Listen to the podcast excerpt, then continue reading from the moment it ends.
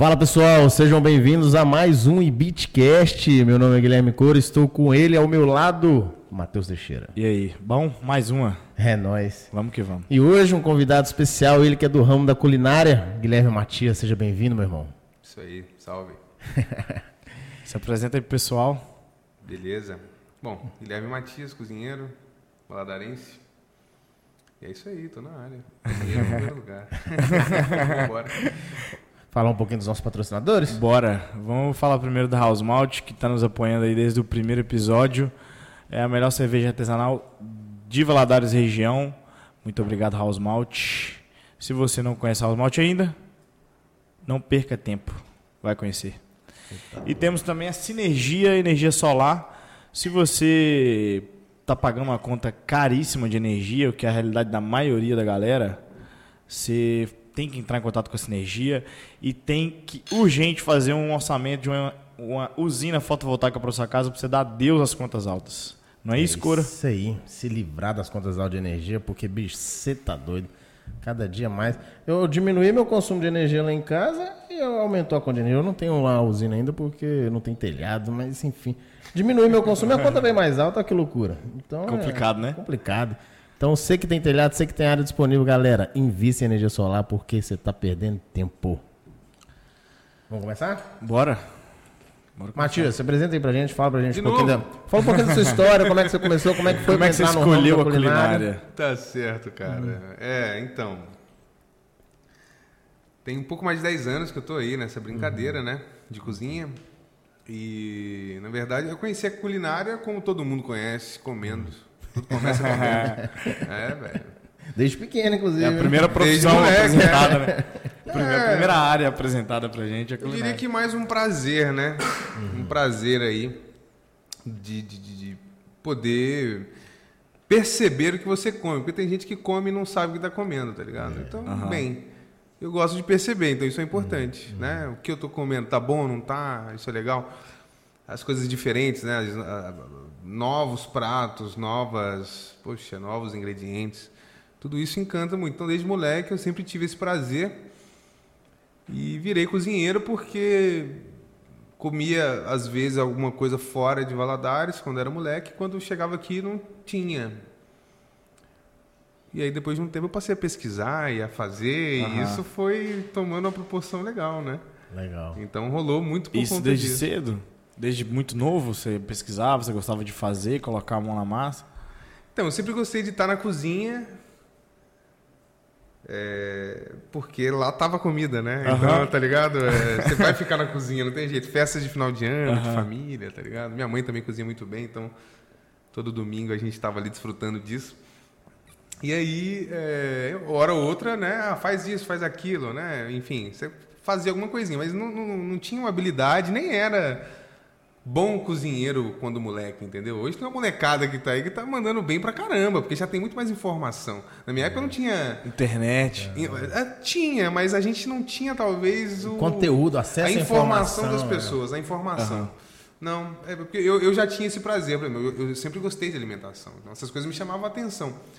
Mas a maioria das pessoas não é bem assim. né? Hoje mudou muito, porque você tem Masterchef, você tem vários programas culinários Entendi. que vão te dar uma informação que antes você não tinha. Você tinha num filme, talvez, numa revista. Né? É uma coisa também que não é acessível, né? Hoje, muito mais. Mas, Aham. ah, poxa, quase 20 anos atrás não era algo que estava... Não era comum, né? O que que é um foie gras? O que que é uma trufa? O que que é ah, um pato? Fazer um pato em casa? Embora talvez na área mais caipira sim, mas não numa capital, não é comum Aham. né? Então, acesso a ingredientes e acesso à informação era mais, bem mais restrito, né? Então, na minha época, eu gostava, eu colecionava livrinhos desses bem baratinhos, gostava muito, marcava ali as receitas. Eh, mas a, a mudança na informação das pessoas veio eh, depois aí dessa grande massa de programas. Antes Entendi. era Em que momento você percebeu da sua vida assim que aquilo ali deixaria de ser um dom, né? Uma coisa que você cresceu coisa, um desenvolvendo até um hobby, a partir que virou um negócio que, se, pô, eu quero transformar isso na minha profissão, no meu dia a dia. Eu quero levar novos sabores, levar a minha experiência para novas pessoas. Que momento, como que foi essa virada de jogo? Então, quando a gente tem que encontrar uma profissão, né? você tem que fazer alguma coisa Todo mundo fala que você tem que fazer o que você gosta, pra né? pagar Pô, a conta. é. Eu gosto disso aqui, então é isso.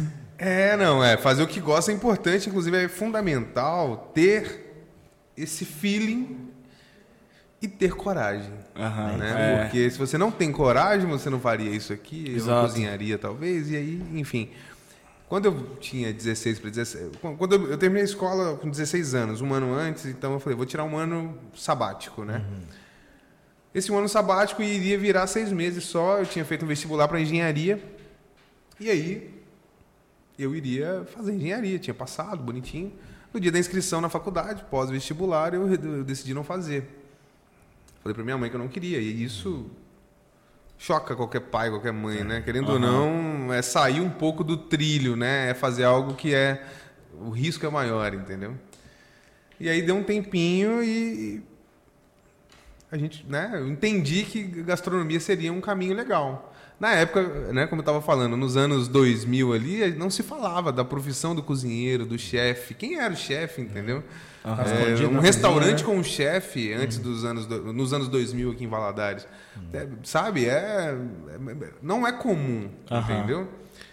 E aí eu decidi ser cozinheiro justamente porque quando moleque eu estava sempre na cozinha, gostava de cozinhar. E quando você vai ficando mais velho, você quer compartilhar isso com as pessoas e tal. Então, em muitas reuniões de amigos, eu fazia uma coisinha ali testando. Aham. Poxa, você fazia um negócio legal, a galera gostava, isso era uma satisfação. Aí, nesse meio tempo, entre ser engenheiro, fazer alguma outra coisa, eu falei, opa, eu gosto de cozinhar. E tomar a decisão de ser cozinheiro, embora eu não sabia o que me esperava, para mim foi muito mudou a minha vida, né? Hoje Entendi. eu faço tudo que eu faço, tudo que eu tenho, tudo que eu eu inclusive que eu respiro praticamente advém daí, entendeu? De uma, de uma maneira bem legal. Então Mas rolou esse- daí. Você saiu de Valadares, né? Pra poder É. fazer o curso. Sim, sim. Mas você saiu pensando em voltar ou você não tinha nem ideia? Nem passava na cabeça? Aí é um plano muito longo, né? A gente, eu não sei, não façam planos tão longos para a vida de vocês, entendeu? Eu gosto de, de viver a- O momento. o né? momento, é o dia, cara, sabe? É hoje, amanhã pode, né? Olha o acidente que teve aí lá em Caratinga, né? Pois uma é. pessoa super talentosa, uma grande cantora, né? Assim, do mercado dela. Aham. E eu- tudo que me veio à cabeça foi isso. Pô, ela tem 26 anos, trabalhando para lá e para cá e, sabe? Acabou. Acabou. Provavelmente ela cumpriu o papel dela, eu acho, né? É o que eu acredito também. E eu fico pensando, às vezes, pô, nessa, tra- nessa- trabalhando também maluco pra lá e pra cá, né? É, é melhor viver o hoje, sabe? Pra não se arrepender depois, né? Se Tá puder, certo. entendeu? E aí eu não tinha planos tão longos. Então, quando eu pensei em fazer gastronomia, o primeiro eu queria fazer a faculdade, que também não é tão longa, na minha, durou dois anos. Então, com 20 anos eu já tinha um curso superior, né? Um tecnólogo em gastronomia que eu estudei na Metodista em São Paulo. Para mim foi Ah, uma eu experiência fazia essa pergunta. super importante. Naquela época, como o mercado não era desenvolvido, você tinha pouquíssimas instituições com, a- com curso de gastronomia superior, né? Então, é, tinha um que era perto da casa da minha avó, tinha o Senac, aí em Bimorumbi, falando de São Paulo, né? E tinha qual mais? Eu acho que a OTEC, uma outra faculdade que tinha além da Metodista. Então eram poucas Aham. assim que eu me lembro. E aí bateu que era perto da casa da minha avó, meio que casou. Então não estava escrito, mas acabou sendo aquilo ali. E foi super legal porque, né, vivi lá nesse período da faculdade, estagiei em bons restaurantes, né? Isso eu- talvez seja a maior escola que eu tive. A faculdade ela é muito importante, né? A presencial, viu, gente? A distância, né? Vocês não têm nenhum patrocinador aí de Não, não tem. Ainda não. é, né? Então, eu- Ainda mas a não. distância Mas pode cozinha- falar, pode ficar Não, tranquilo. é, a distância para cozinha é Não tem é- como, né? é, medicina. difícil. a Como é que você vai a- a experimentar, né?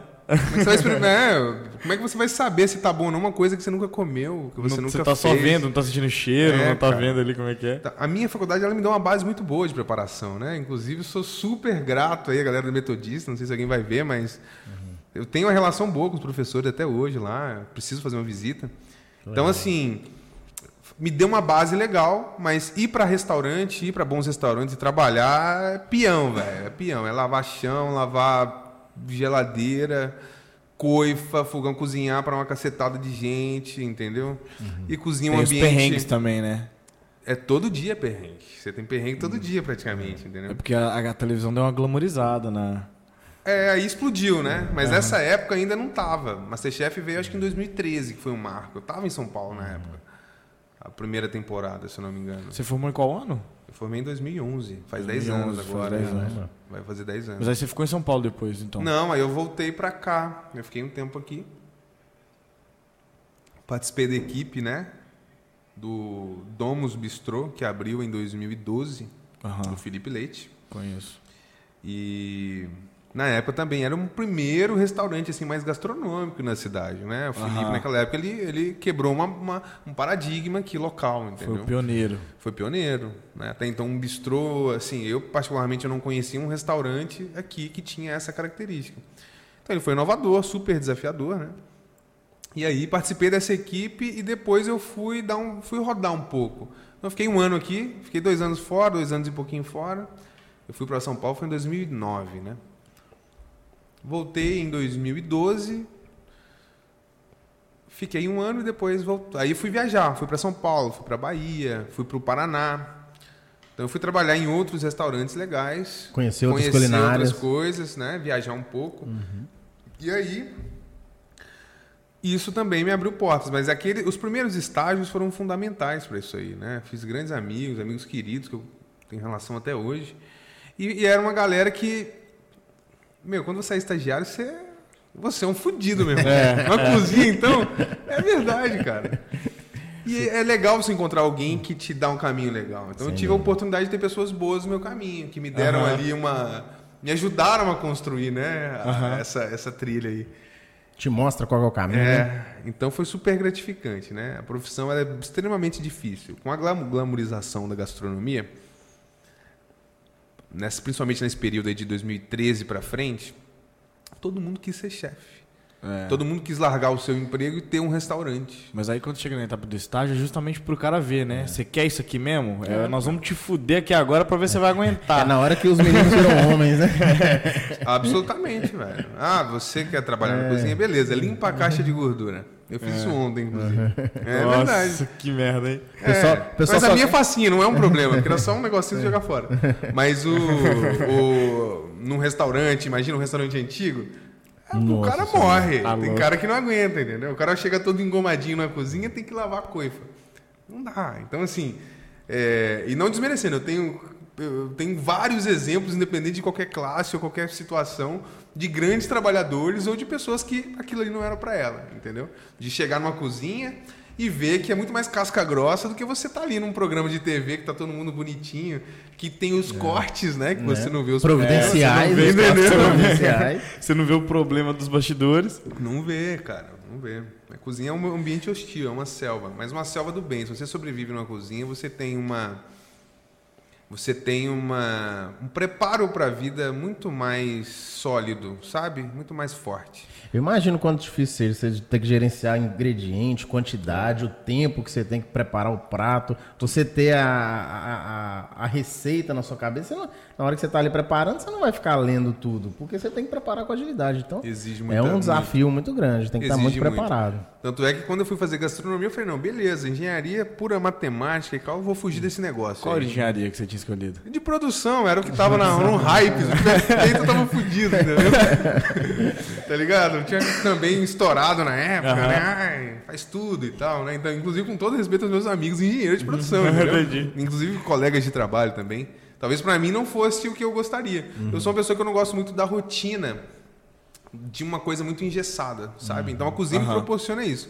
A, co- a cozinha, eu fui pra cozinha porque ela me proporcionava, de certa maneira, criar. Não criar, que criar vários pratos e tal, mas se você tiver uma fração disso, já é puta gratificante, tá ligado? Você pegar e fazer um prato com o que você tem na geladeira, com a criatividade que você tem naquele momento e boa, entendeu? Isso é, é gratificante pra caramba. Então a cozinha me ligava um pouco à arte, isso tem valor, né, cara? Sem dúvida. Então, poxa, ao invés de talvez, né, a visão do engenheiro trabalhar com cálculos e tal, embora o engenheiro pode fazer também o que quiser, é, Eu quis fugir disso, fui pra, pra cozinha. E cozinha é puro cálculo, é física, é química, é processo, é tempo, é, É paciência, Você é só não- sentidos.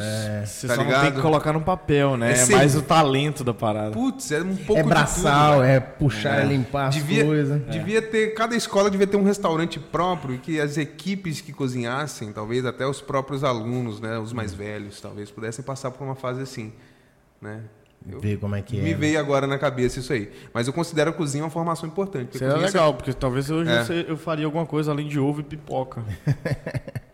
inclusive pro bem da sua Mas não própria falando- saúde, fica entendeu? falando que o ovo é É. simples, não, que a gente fica vendo esses episódios, tem um, um milhão Não, de é. jeitos de você fazer ovo. eu sei é que eu ovo faço ovo errado. se, ovo, eu não for, se, quê, for, ovo. se for no- do jeito que tá nesses programas aí, eu faço ovo totalmente errado.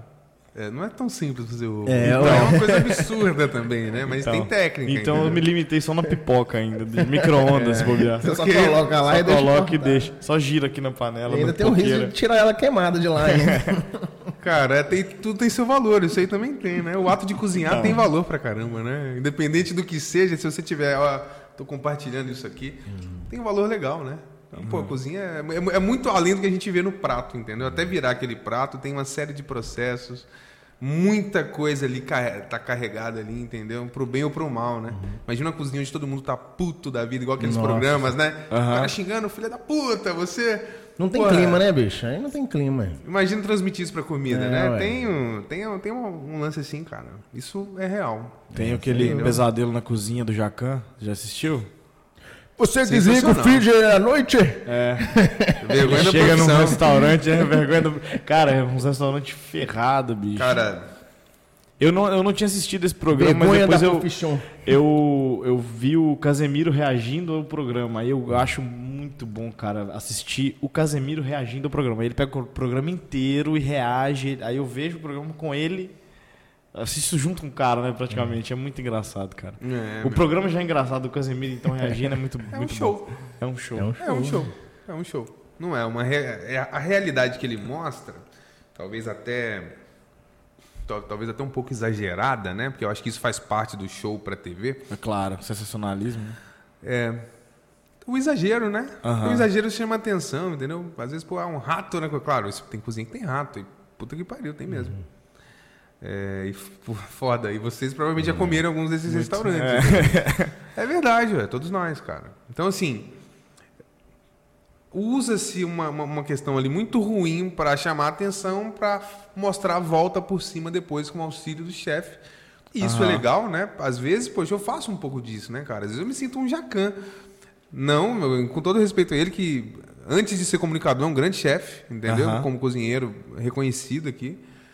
É, comunicador, ele é, um, é, é uma caricatura também, né? É. Sem dúvida. E o programa dele, de certa maneira, mostra uma realidade que não é um show, mas que acontece. A, gastro- a gastronomia, o ramo da alimentação, ele é um ramo onde as pessoas enxergam uma, uma maior facilidade para empreender. Provavelmente ele é o ramo que mais pessoas empreendem e trabalham. Se, se você for falar sobre alimentos e serviços no Brasil, Aham. isso deve ocupar uma parcela do PIB considerável, provavelmente a maior. Eu não tenho essa informação clara aqui, mas provavelmente sim. E muita gente vive disso. Então, quantos restaurantes pequenininhos vocês veem por aí? Tá ligado? Aí o cara que não teve a formação da- de uma cozinha simples na Aham. escola abre um restaurante no futuro, talvez sem tanta informação, sem um devido estágio, pelo menos. Será que esse cara vai saber? Não é nem porque ele não quer, mas será que ele sabe cuidar de uma cozinha? Sabe cuidar de, um, de uma estrutura como essa, de poder, de, de- as boas práticas de alimentação, os, os cuidados né, de higiene, de, de armazenamento? É uma informação que não chega para a maioria das pessoas, entendeu? Então, Você tá falando, você É tá viagem. fazendo pensar o seguinte, é assim, a gente vê muito restaurante vê muito restaurante mais, o, que tá mais ali na culinária, na gastronomia, né? Nessa questão do mercado, será que existe algum tipo de. Na minha, na minha mente agora, existe algum tipo de divisão? Tipo, o cara que não tem formação, só conhece da cozinha ali de, de família, de experiência, não fez formação nenhuma. Ele é um cozinheiro, por exemplo, mais simples. O cara que já tem um estudo, o cara que buscou informação, buscou fazer um, um restaurante, é, trabalhar num restaurante mais renomado. Tem alguma diferença nessa questão ou é mais assim, a imagem que você passa? é, Como é que funciona isso no dia a dia do mercado? Sempre um pouco de tudo. Né? Mas o principal é você cozinhar bem. O prato tem que ser bom. Tem que ser O bom. prato não mente. O sabor, né? Aham. Entendeu? Não adianta ser um puta o chefe né? e te servir um bagulho merda, entendeu? Pururuca que a gente tá te servindo hoje. Sacanagem, né? A gente, Pariu. a gente trouxe o chefe e colocou uma pururuca. Pelo amor de Deus, produção. Era cerveja da hora. Um salve aí pros manos da House. Molecada lá, Adriano, Matheus, as meninas. É, cara, mas. Assim, são muitos pilares. A informação é muito importante. Mas o trabalho duro sempre supera a informação. Agora, o ideal é você ter os dois. Né? Você ter informação e saber trabalhar. E querer, saber e fazer. Né? Bacana. Porque isso é muito importante. Não adianta também querer e saber e não fazer, porque o resultado não vai vir, entendeu? Aí é aquele, aquela farsa do cara que talvez é bom blogueiro, mas mal cozinheiro.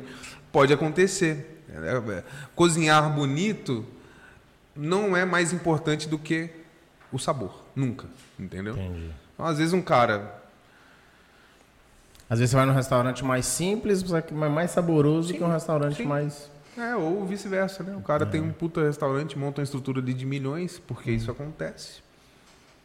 mais e a comida não é tão boa, entendeu? Óbvio que isso passa por vários processos, né? Eu, por exemplo, eu, eu- eu desenvolvo projetos de alimentação, É né? isso que eu ia perguntar também. Como é que, como é que che- como é o processo assim de, de montar um prato, de fazer, de inventar, Deve ser artístico, né, cara? É. Quase você- tem uma arte, você entender da, da, você dos juntar sabores, aquilo tudo. Como é que como é que funciona isso? Cara, um prato em específico, ele vai sempre depender da ocasião, do momento, né? Vou cozinhar para quem? É um jantar de família, 10 pessoas, é, churrasco da faculdade, 100 pessoas, entendeu? Aham. Então você sempre vai ter a ocasião que, que chama muito. E é arte sem as pessoas perceberem que é arte. Isso é fato, entendeu? Então quem tem essa aderência a cozinhar, né, quem pratica isso, essa pessoa também ela tem a arte dela, mesmo ela sem saber. Às vezes ela nem Aham. valoriza isso, entendeu? É uma viagem, cara. E aí, é, geralmente você vai ter ali uma comida talvez com um pouco mais de sentimento, né? Um pouco mais de, de, de, de, de- carinho do- de quem não tem esse, esse sentimento aí. Então tem bastante disso. Agora eu, por exemplo, eu não cozinhava, como eu falei, eu não era um cara que eu cozinhava bem e tal. Às vezes eu fazia uma coisa e acertava, às vezes eu errava um bolo, solava, entendeu? Ir para a faculdade me deu informação e me, me ajudou a entender mais sobre o que é bom e o que não é tão bom. Sobre técnica, sobre processo. Montar um prato num restaurante, por exemplo, assinar um prato, né? Eu, eu- é, depende muito da ocasião. Agora, assinar um Aham. cardápio, que é o que eu faço cardápios completos, altamente personalizados para o dono, para o público-alvo, para a equipe, para a estrutura. Você Tudo faz tem que casar. Valadares? Faço, tem. Depois vamos falar Qua- sobre quais, isso aí. Quais que você já fez aqui em Valadares? Cara, eu tenho hoje. Eu assino os projetos do Lagum, no São Pedro, lá do Pedro, Juninho. sei. Assino o projeto Dona Horta, no centro, que é uma saladeria, uma outra linha que nem é tão. não é gastronômica no sentido gourmet, mas é uma. é gastronomia, é Sim, comida. claro. Entendeu? E também tem a sua originalidade, né? O Lagum, o, o- na Horta do Elton. Tem o, o Salt, que abriu semana passada lá na ilha, que era o Domus. Então, é isso que eu ia te Entendeu? perguntar agora. É. Eu passei lá perto e eu falei, pô, mas aqui é novo aqui. Eu falei, não, mas aqui era o Domo, será? Era Aí eu fiquei na Domus. dúvida. E por uma coincidência, eu inaugurei duas vezes. Você Bacana. inaugurou o Domus e o Salt. E o Salt, é. Massa. É, uma, uma experiência. E também com uma outra proposta, né? O Domus uma coisa mais... Um negócio mais formal, mais sério, né? Uma gastronomia mais requintada, mais refinada. O Salt numa linha mais leve, mais... É, numa coisa mais happy hour mesmo. Então muda um Massa. pouco ali.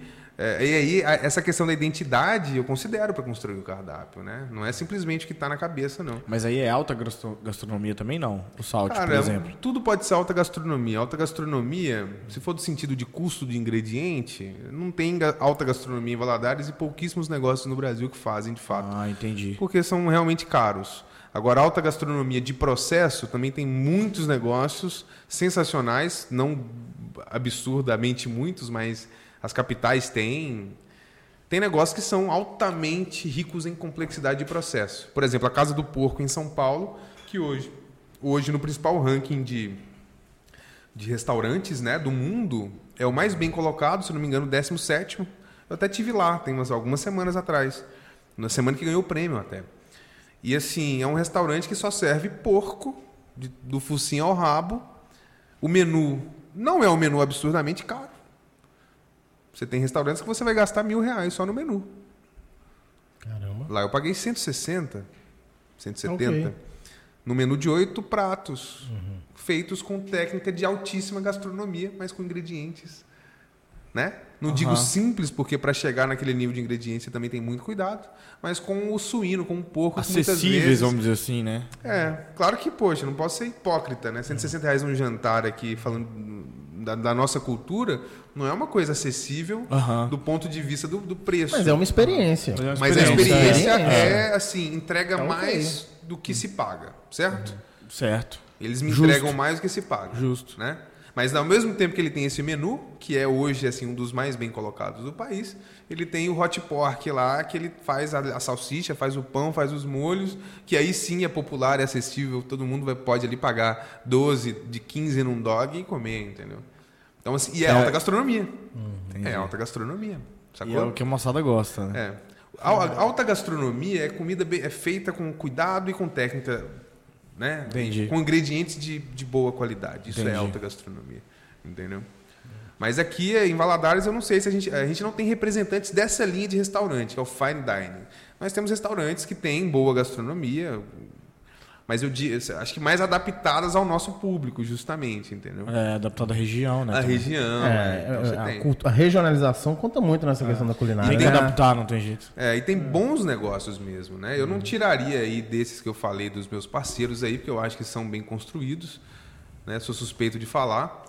É, tem o Big Mais também, né? Eu nem posso, Ah. tenho que dizer, né? O Big Mais eu também atuo lá nessa gestão, né? Junto com eles, eu sou parceiro. Bacana. Mas E nós temos um trabalho também legal, acessível, popular, entendeu? Então, assim, tem Muito pizza legal. lá que eu, poxa, né? Claro que a equipe também participa de tudo isso, eu sou só uma, uma parte do processo, né? Tanto no Big Mais quanto em qualquer outro restaurante que eu assino o menu, tem as pessoas que passam ali. Mas eu fico muito feliz de ver um produto que, eu, que nasceu aqui. você criou os sabores das pizzas Big Mais, então. Sim. Você Cara, gosta de alguma? Muito obrigado. Ah, é minha, é minha, a de salmão é minha. Obrigado, cara. Eu não sabia, eu não sabia. Muito que obrigado. legal, tá vendo? Você- já- você me faz muito feliz. Você já me fez muito feliz várias vezes. Sensacional. Meu Deus. Sensacional. Que massa, bicho, que massa. Salva o rolê. E digo, digo mais, ó, a pizza de salmão tem uma história super legal, porque né, nós temos comida japonesa e tal, e aí, poxa, nós temos um, uma, um salmão grelhado que nós podemos usar para fazer uma pizza também, já que é um produto que a gente tem aqui no Aham. cardápio e tal.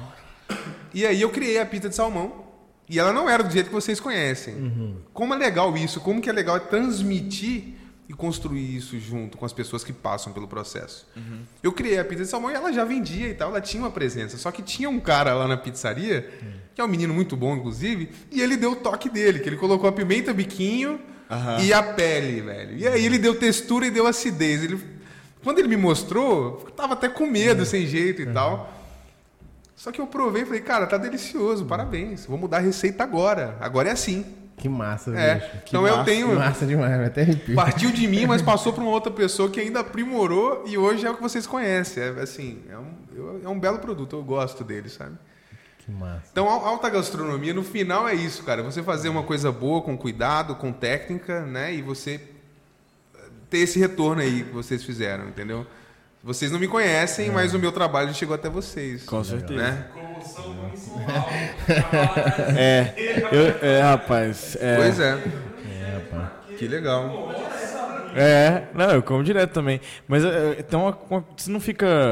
Você fica. Depois você consegue superar a sua pizza. A galera gosta mais da sua pizza do que você. A pizza é muito boa. Sim. Então, aí isso que é legal, cara. Não é a minha pizza mais, né? Embora ela nasceu comigo, Aham. porque ela, como É eu te tipo falei, filho, né? ela nasceu. Só que tem tanta gente que participa do processo que eu não tenho que. Eu tenho que agradecer os, né, os no- nosso time lá que trabalha conosco, que faz com esse cuidado também, que entrega.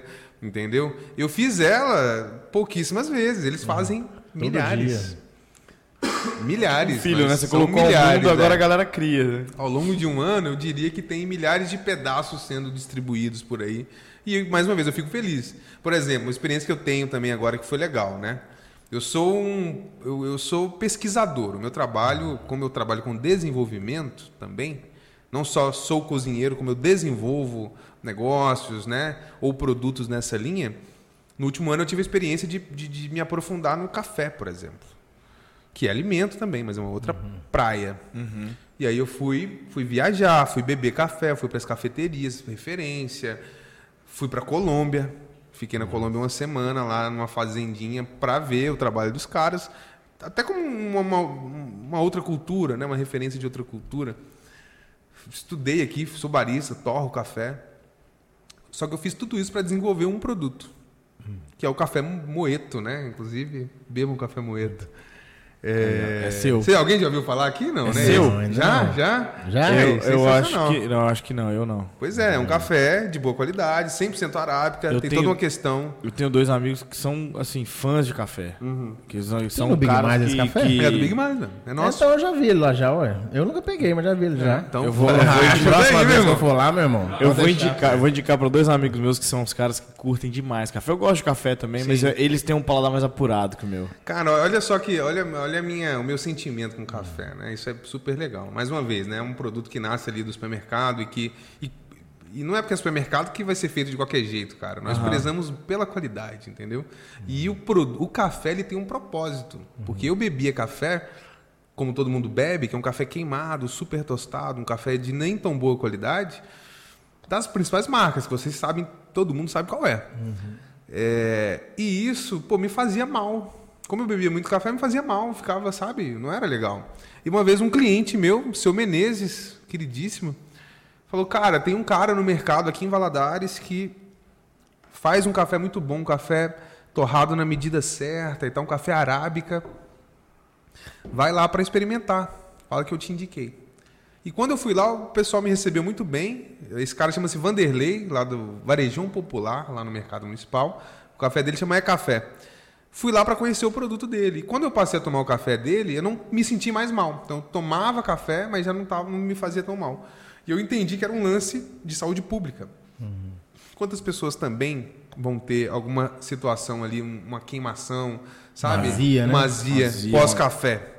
Isso é porque o café, além de ser, no geral, os mais baratos principalmente, um café de não tão boa qualidade, ou com muitos defeitos, ele é queimado a uma temperatura muito alta.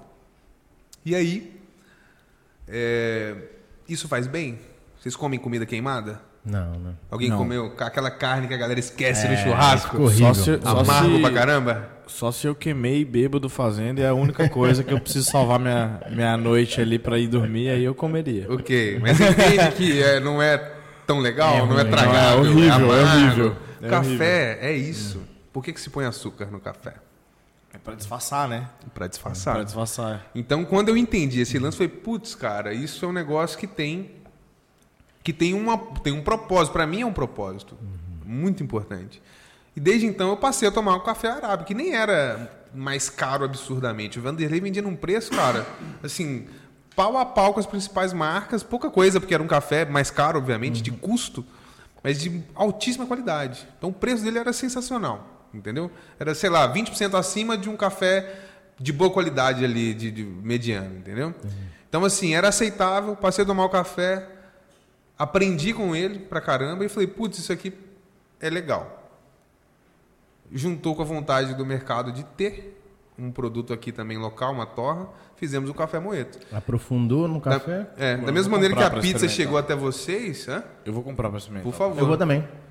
Comprem o café especial que tá bonitão. Ou dia a dia também. São torras médias. Vamos gravar um Bitcast de manhã. né? Vamos comprar um Bitcast. Oh, é. Vamos comprar um Bitcast. Vamos comprar um café é, More- Moreto? Moeto. Moeto. Moeto. Sem o R. Moeto. Moeto. Moeto. Moreto. É. Moeto. Vamos comprar um café Moeto. Vamos fazer um Bitcast de manhã tomando café Por Moeto. favor, cara. Eu mando pra vocês aqui. Não precisa O comprar. pessoal não. comprar o café. né? O pessoal comprar o café. Marca a gente. Mas Só é- que comprar o café Moeto Marco marcar Guilherme. a gente e o, o café tem Instagram? Não tem, mas marca o Big Mais, me marca lá que eu Marca o Big reposto Mais, aí. marca o Guilherme, aí a gente vai chamar pra bater um papo aqui no... Referência é, do primeiro... vai vir a cidade de café também, bicho. Referência do primeiro episódio. É uma loucura. E o café, e assim, a né? cidade toda aqui. Parada é que o café chega hoje pra tanta gente. Quantas, quantas pessoas tomam esse café de manhã, entendeu? Então é uma coisa que, assim, tão simples, assim como a pizza ou qualquer outro produto, que muita gente participa e que vai pra tanta gente que eu acho muito legal. Isso pra mim Como é que muito dissemina, né? legal poder fazer parte disso. Talvez o café esteja um dos alimentos que mais está, está inserido no dia a dia nosso, né, cara? Todo lugar, tipo, Do mundo, no né, trabalho. cara? Do mundo. No trabalho, apesar que aquele ca- café de trabalho, normalmente, Não é moeto. Eu, Dá a é, dica lá. Será que tem alguma cultura que não, eu, eu, não toma eu fazia café? estágio, eu, Difícil, mas É difícil, né? É eu tô pensando isso agora aqui. eu fazia estágio num, num local que eu não vou nem falar qual que era, mas, cara, o café de lá era horroroso. Mas aí a galera bebia, porque, né, o café que tá lá, mas, pô, fazia café pra um monte de gente, não sei se que que é, que a pessoa não sabe, enfim. Aí a galera falava que o segredo do café, que a moça que fazia o café, ela fumava. E aí eles falavam assim, não, mas é porque ela fuma fazendo o café. Então, então cai uma borrinha de cigarro no café, que é isso que dá o... e notas de defumação na parada, né? Então, aí eles falavam que era o melhor café do mundo, mas todo mundo bebia porque só ele, ele que tinha, só, Tá só tinha ele pra beber. Eu tenho uma história engraçada de café também. Eu trabalhei na indústria, aí ah, eu era o responsável por fazer o café lá dentro da indústria, né? Só que a gente não tinha fogão, não tinha aparato assim pra fazer café. A gente Não, tinha que mas dar- aí. A gente não escuta a história, a gente tinha que dar nosso improviso. Aí tinha um cara que trabalhava com a gente, que pegava um pedaço de arame, embolava o arame, a gente é da área da elétrica, né? Embolava o arame todo assim, criava resistência uma, uma resistência. A gente tinha uma panelinha que a gente ia levar de casa lá, botava a resistência dentro da panela, esquentava a água, passava. Isso é na indústria ou na cadeia? Isso aí? Pô, na indústria. Tá Peão, dando migué aí, viu? Peão Chão parece... de fábrica, cara. Deu de jeito, né? fábrica, Deu dá um jeito, pode crer. Mas tem café ninguém fica. Todo meio de turno lá tinha café pra todo mundo. Cara, café é a segunda bebida mais bebida do mundo. Perde pra qual, vocês sabem dizer? Água. Cerveja? Ufa. Não, pra água. E o Brasil. Nos últimos três dias, eu Perde acho pra que a house bebida... malt. Perde só pra Nos house últimos, malt. É, três dias, nos últimos três dias, a bebida que eu mais tomei, acho que foi cerveja, cara. Pô, é, Mais especificamente água, a House então, Malt. primeiro. Eu tô precisando beber água. Perfeito. Mas tem água na house malt, tá tudo ok. Tudo bem. É preciso com é água. preciso estar vivo, né? Pra continuar vivendo. Mas, cara, café, velho, dados basicões, né? O Brasil é o segundo maior mercado consumidor, primeiro os Estados Unidos. É, metade da produção mundial é nossa. Caramba. E aqui E da, da de- região aqui deve pegar uma E Minas Gerais grande. tem, corresponde a 50% da produção nacional. Então, tem, Um se a gente quarto for fazer mundial. uma conta, a cada quatro xícaras de café do, mundo, uma sai, De Minas. sai de Minas. Caralho. É. E aí, veja bem, o Só brasileiro... da nossa região aí deve ter mais uns 20% aí, não? É, a a, região aqui, ali perto de Caratinga Caratinga. Raul Soares, tem muito café. Ah, ali. muita, é muita coisa É ali. muita coisa ali. É tá Mata? Cerrado e Sul de Minas, né? Que são grandes produtores aí. Principalmente o Sul e o Cerrado. Mas a Mata Tem aqui... alguma coisa relacionada ao frio? Tem, temperatura, altitude. Ah. Né? Café é como vinho. E o Brasil, que produz absurdamente, em sua maioria produz café arábica, que é um café mais saboroso, mais complexo. né? Só que ele é mais delicado. Só que o que o brasileiro consome é o café robusta, né? Que é um café mais duro na bebida, mais amargo. E, cara, é impossível, é difícil entender isso, né? O nosso, todo o nosso café bom vai embora, Vai praticamente, entendeu? Pouca coisa tá... Hoje já fica mais no Brasil, né? Acho que acontece isso com tudo aqui do Brasil, né? A maioria das coisas vão embora, assim. Produto. A maioria das coisas vão embora e a gente consome o resto. Pois é. A gente exporta commodity e importa produto acabado. É basicamente É, o Brasil. basicamente Por isso, que isso. o pessoal chama Brasil de roça do mundo, é porque a gente produz pra comprar o produto final, entendeu? Estão dando a volta na gente aí. É, rapaz. ué. Então, vamos, Nossa, valorizem o café, os produtos nacionais, Mas né? é Bem feitos, né? Por favor. É. Cara, Pode diz falar. aí. Não, pode falar. Aí, meu irmão. Agora é você. você. Solta o véu. Foi um cara tão junto, né? Você já trabalhou como chefe aqui em Valadares, em algum restaurante? Já. No Domus, né? Aham. Inauguramos lá em 2012.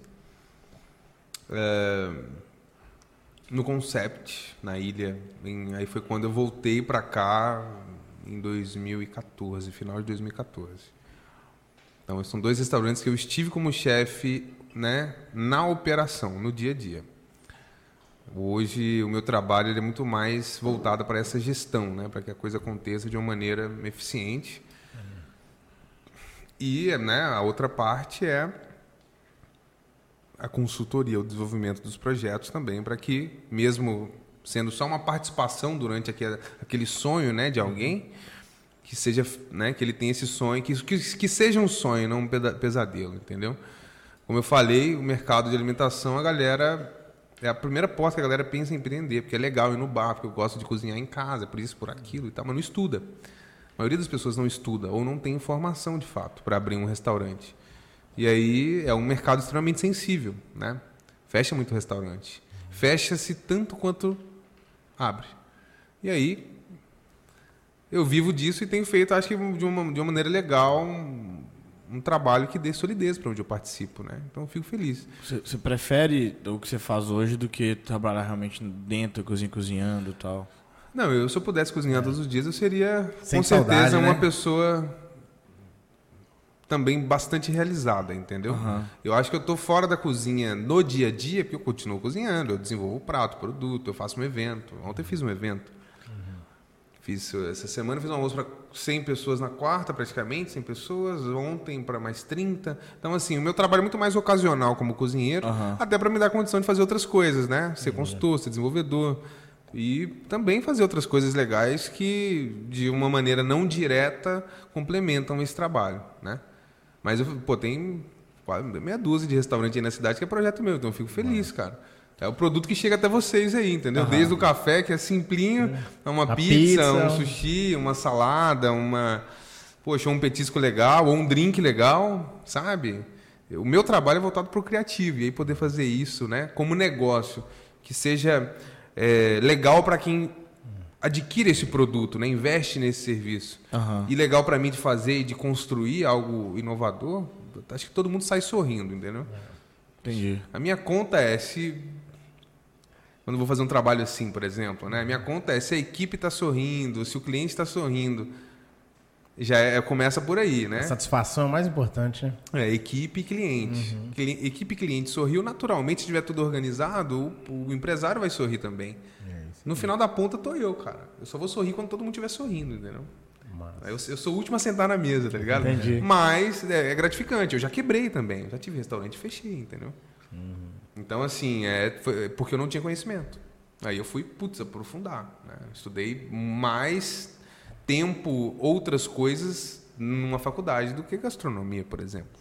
Uhum. Né? Ou cursos extras e tal. Mas sempre faço um pouco de tudo. Estou sempre estudando tanto a cozinha de fato, ou produto, alguma coisa relacionada à produção, quanto à gestão, a parte financeira, estratégica, pessoas, projetos, para poder estar tá aqui com um bracinho em cada coisa e poder fazer um negócio legal. Entendi. Né? Tenho vivido disso aí. Agora, Gui, me dá uma ideia aqui. Aqui a pessoa que está assistindo a gente, que tem interesse de abrir um restaurante, que tem interesse de entrar nesse mercado, de empreender no, no mercado culinário, que momento que eles te chamam? Momento que já tem um local, aí sim, estão aí desenvolvendo o cardápio. Essa Putz, acabei de sair de um restaurante de um possível cliente, é sensacional isso, cara. Que momento que eles te chamam para a gente poder... Cara, às vezes o cara está querendo empreender, então já fica o contato do, do, do Guilherme aí, o arroba dele, deixa seu arroba também, porque eu tenho certeza que é, tem muita gente querendo e às vezes falta essa, essa consultoria. Então, dá essa visão pra gente. Ou às vezes o cara que está iniciando, igual você fala, né? Que a pessoa ela tá ali no bar, gosta daquele ambiente, fala, pô, vou, vou empreender e vou fazer isso aqui. Mas ela não conhece da porta da cozinha para trás, né? Ela só conhece a frente. Então, às vezes, ela nem sabe que isso existe, né? Ela pensa que é. ela mesmo vai ter que fazer tudo. Às vezes ela também não conhece da porta do restaurante para dentro. Né? E ferrou, né? Rola também, cara. Uhum. Mas no geral, é, né, primeiro que o serviço de consultoria no Brasil não é, não é algo comum porque as pessoas geralmente não investem. Às vezes nem no próprio conhecimento delas. Quem uhum. dirá no conhecimento de uma outra pessoa para estar tá aqui na sua empresa fazendo um trabalho. Para te falar o que você tem que fazer. Porque é isso, as pessoas uhum. pagam para que você diga o que elas têm que fazer. Entendeu? Então esse é o meu trabalho. De certa maneira, o que, eu preciso? preciso? Eu preciso que o cara erre menos possível. Eu trabalho para diminuir o risco dentro de um caminho que tenha várias qualidades, né? que seja original, que seja funcional, que seja lucrativo, que seja prazeroso, né? Todo mundo tem que sorrir, como eu falei. Uhum. Então, assim, é, o, é, é difícil o, o, o investimento em consultoria. Eu acho que menos de 1% dos negócios que abrem alimentação investem nisso, entendeu? Embora isso esteja mudando, né? E geralmente as pessoas me procuram em dois cenários em especial. O ideal seria o terceiro que eu vou falar no fim. Mas geralmente as pessoas me procuram Quando dá errado. quando tá dando errado. Quando tá começando a dar errado ou quando já deu E errado. aí já fudeu, o cara já tá respirando assim e acontece. Como eu falei, não, não por maldade. Claro, sabe? é pela Mas, cultura, né? Pela cultura. Às vezes a pessoa. Não é porque a pessoa é incompetente ou porque. Nem tá sabe? agindo de má fé, mas é Não, falta- é. É, o o brasileiro tem mania de querer dar cabeçada, fazer Dá sozinho. fazer- exato. Então, a- o fato de não procurar conhecimento, como eu falei, primeiro o cara não investe nem. É difícil a pessoa estudar antes de abrir um restaurante. Restaurante é sonho. Você vai em bar, você vai em restaurante, você gosta. Eu De sempre falei em repente- ter um bar. É. Sempre falei, ah, um dia eu vou ter um bar. E isso rola demais. Você, pô, você tá com 30, 40 anos, ou de repente você tá insatisfeito com o trabalho, tá, tem uma grana ali. Esse é o principal perfil que eu vejo. Tem uma grana e tal, pô, beleza, vou montar um bar, um restaurante. Esse cara, e ele não estuda. Ele tem a experiência de ir. Aí o cara conhece o que? Da porta do restaurante para fora ali, da- do, do- do serviço de mesa, né, para fora. Não conhece a parte de dentro. Então isso rola demais e geralmente quebra. Aí o sonho vira pesadelo. Então geralmente, geralmente, embora difícil, o cara procura quando a corda já está muito bamba, já está bem no pescoço. O segundo ponto, que aí eu acho que já é até um, um amadurecimento, é o cara que te procura quando ele está com um restaurante para abrir, por exemplo. Isso acontece comigo. O cara vai abrir um restaurante, às vezes eu recebo esses contatos. E não é por mal, todo mundo que quiser me procurar, o que eu puder ajudar, eu ajudo de uma maneira muito positiva. Eu não, não eu ajudo de graça, cara. Não que eu ofereça de graça, não é essa a questão. Mas você sentar do meu lado e me passar uma, um, um relato, e se naquele momento eu puder contribuir com uma orientação, com uma ideia, eu vou fazer. É o meu papel, entendeu? Não é uma questão de grana. Aham. Mas gosto do que eu faço e, óbvio, quem fecha um projeto comigo vai ter um- uma entrega sólida. Isso eu garanto, entendeu? Não devolvo dinheiro. Putz, velho, não é pela grana, com certeza. Tem que dar certo. É isso. Tá certo. É, mas aí, o cara que me procura quando ele tá para abrir o restaurante já é um ponto positivo, que ele entendeu que ele precisa de uma, um know-how ali para poder aplicar. Só que aí, às vezes, a mobilidade fica restrita. Já tá no final Sacou? já. né? Talvez ele É. já pensou na metade do cardápio. Às vezes ele já tá com a cozinha comprada, já fez, o arquiteto fez as cagadas que rola também, entendeu? E também com todo respeito aos arquitetos, mas, meu, a galera estudem também para fazer restaurante, né? Então eu- eu faço isso. Aham. Eu faço projeto de cozinha, tá ligado? Faço junto com o arquiteto. Compartilho com ele a responsabilidade de uma visão profissional. Então, isso tá dentro do pacote. Quando o cara já executou, para você fazer uma mudança, é bem é mais caro. Imagina, já, já rolou de eu ter que tirar uma parede. Nossa. Entendeu? Ou furar, ou ah, fechar um negócio que ficou meio, sabe, que não, que não ficou legal. Às vezes o cara põe o fogão do lado da geladeira, né, bicho? É, foda. E acontece muito, entendeu? Mas assim, é bem complexo de fato, né? O, o negócio. Então, assim, quando o cara procura também já está um pouco imobilizado, ainda é possível fazer algo. O ideal é quando. E aí é uma sugestão, e não é. Eu não estou querendo vender meu peixe, não, é para qualquer área que vocês quiserem empreender e vocês não tenham know-how. O ideal é você procurar no projeto. Quando você, antes de tirar ele do papel. Tá ligado? Legal. Porque aí você economiza. Enquanto você tá de- idealizando, Puta, você economiza pra caralho. Você É. economiza, velho.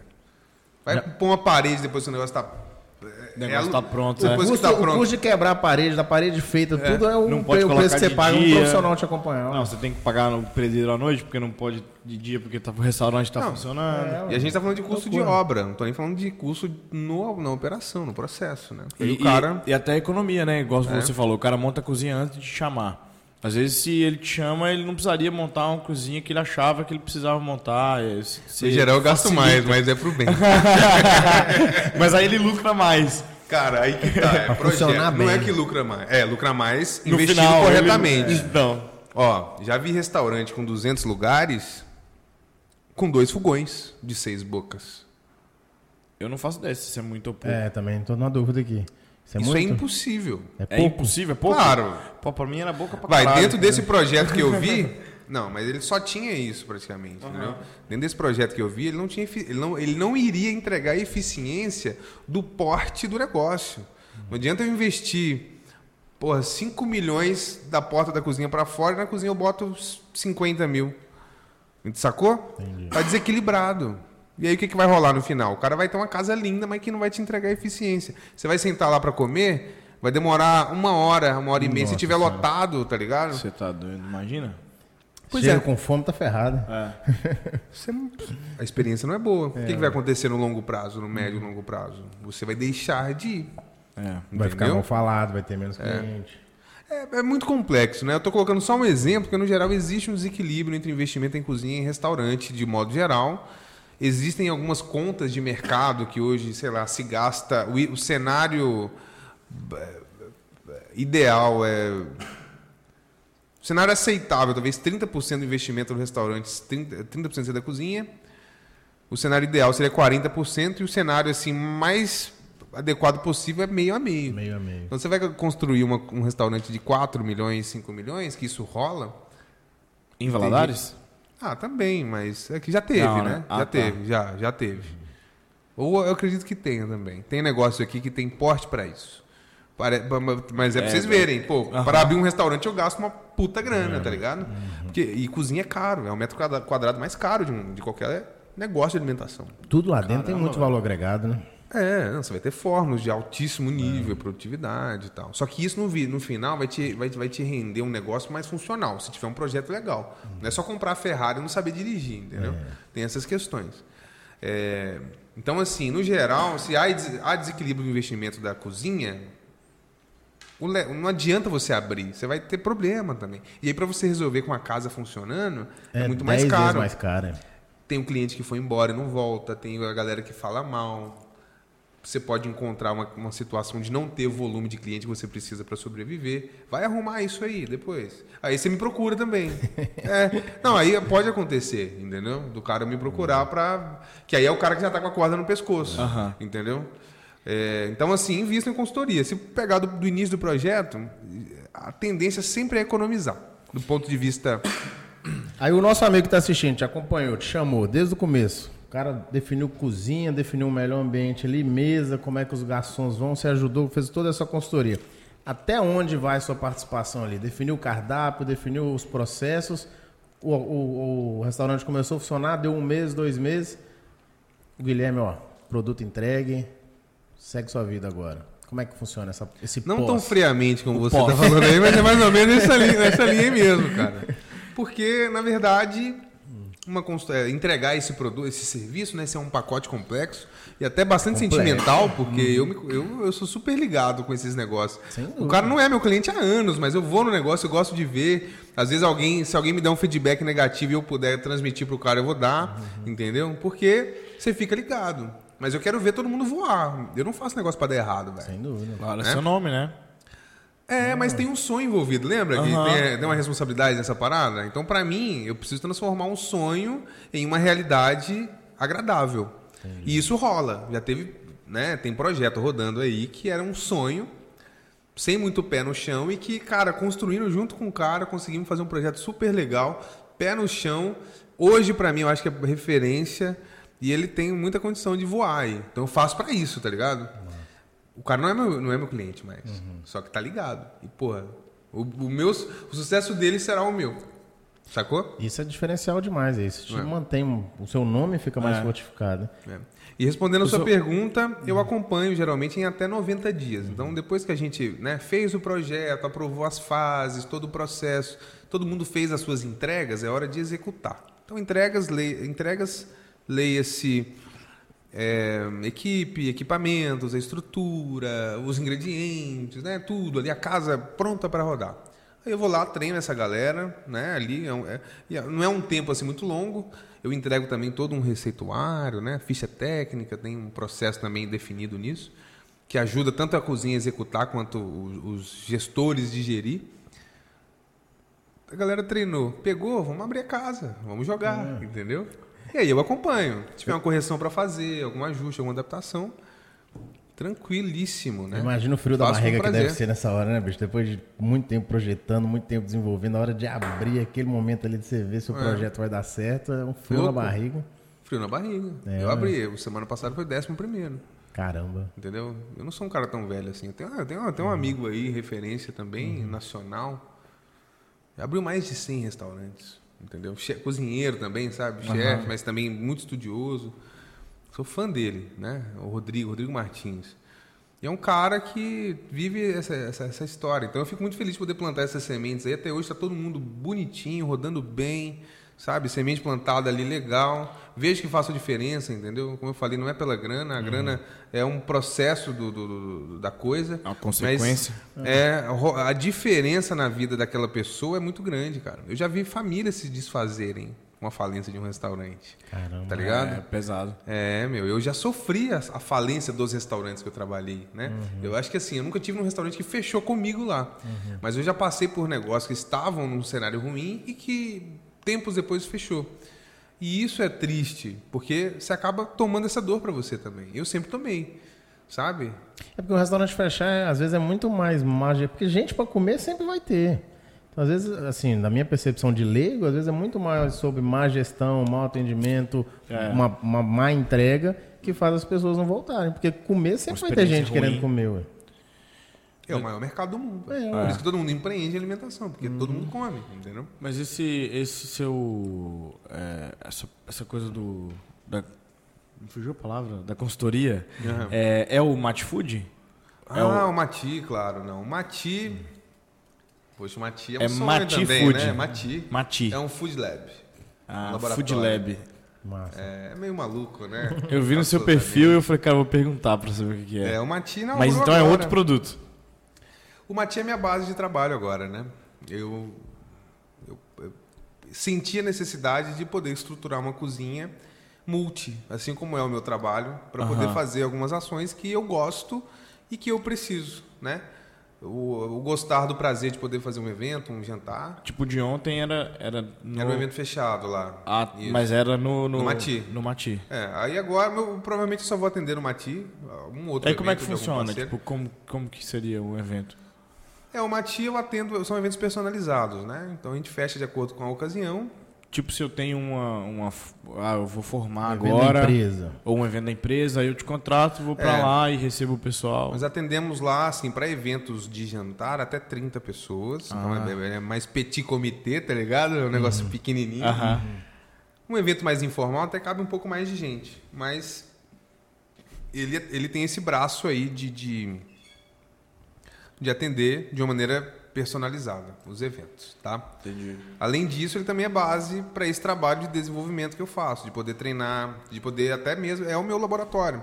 Então, muitas vezes um produto tem, o produto tem que ser testado antes de ir para o restaurante, né? Então, é um trabalho que tem um, um custo, mas ele te entrega também uma condição de erro mais quase inexistente, se, né? Não digo inexistente porque aí eu tô eu exagerei. Mas você tem um negócio muito mais limpo para trabalhar, entendeu? Então, assim, no geral, não é um erro absurdo. Você vai ter ajuste para fazer. Mas passou por um estudo, sabe? E às vezes a galera, como- né, como eu falei, quando não faz projeto, faz ali de uma maneira meio que na habilidade do cozinheiro que está ali, ou na habilidade do dono que gosta de comer e quer aquilo ali, ou que sabe fazer também, e tudo bem. Mas não tem muito um planejamento em cima disso. Eu não, se- cara, eu quero que se eu vou projetar um menu, ele tem que ter, tem que atender o, o vegetariano ou vegano, tem, então tem, tem que ter opção para essa galera, tem que ter saída para isso. Eu vou atender o cara que gosta de carne, o cara que gosta de peixe, o cara que gosta de camarão. Aí não tem a galera, aí tem a criança que gosta da sobremesa e que também tem um negocinho. Então você pensa em tudo isso. Para fazer isso funcionar de maneira legal, se testa. Então é uma base dividida entre laboratório de desenvolvimento e eventos, ações legais, entendeu? Já estão convidados, inclusive, a visitar lá. Opa, nossa, Pois é. com certeza. Ô, vai ser um prazer. Ô Gui, você me lembrou de uma coisa aqui agora? O seguinte. Você falou de produto vegano e tal. Eu tenho. A minha esposa, ela é intolerante à lactose. Certo. Por que, que é tão difícil você encontrar nos restaurantes é, pratos para intolerantes? Porque assim, eu convivo com ela o dia, eu sei que o, o, o- leite zero lactose, o queijo zero lactose, os produtos zero lactose não diferem de sabor, pelo menos na nossa percepção dentro de casa. Mas aí, quando a gente decide sair, às vezes a gente até sai pouco, porque a gente vai em restaurantes que ela não vai poder comer, entendeu? Então, essa pergunta. Qual que é a dificuldade da gente ver é, pratos de intolerantes à lactose em restaurantes? Tem alguma técnica, alguma peculiaridade nesse sentido? Ou é, às vezes é só escolha, às vezes é até economia, podemos dizer? Que, qual que é a sua visão nesse cenário? Cara, o primeiro ponto é o projeto, né? Uma coisa é o intolerante à lactose que come queijo. Uhum. Zero lactose. Outra coisa é o intolerante à lactose que ele não necessariamente consome proteína de leite, sabe? Que tá com aquela enzima lá e tal. Uhum. Então tem essa questão. Por exemplo, onde eu assino, você vai ter opção zero lactose. Tem essa, ah, tem opção vegana. Bacana. Entendeu? Claro que, poxa, às vezes o cozinheiro também, o chefe que está ali naquele momento, ele pode te entregar uma solução. Isso faz parte do receber, né? Uhum. Você é meu cliente, eu quero você bem aqui. Então, poxa, isso aí eu posso adaptar para te atender. Já que você não come carne ou tem alergia a isso ou aquilo. Sacou? Uhum. Agora, o cliente zero lactose que consome lácteo, dificilmente você vai ter um restaurante que vai funcionar assim. É uma notícia ruim, porque a demanda não justifica. Eu não sugeriria, então uhum. é complexo isso, né? Eu, por exemplo, até tenho, né? Eu tenho no cardápio tem coisa zero lactose, mas a demanda é tão pequena que você tem isso. Se for, se for um negócio de giro, você justifica você ter uhum. numa pizzaria, por exemplo, uhum. certo? Sim. Mas no geral, a grande maioria dos negócios é mais interessante você não consumir o lácteo. É, é porque tem né? também formas de, de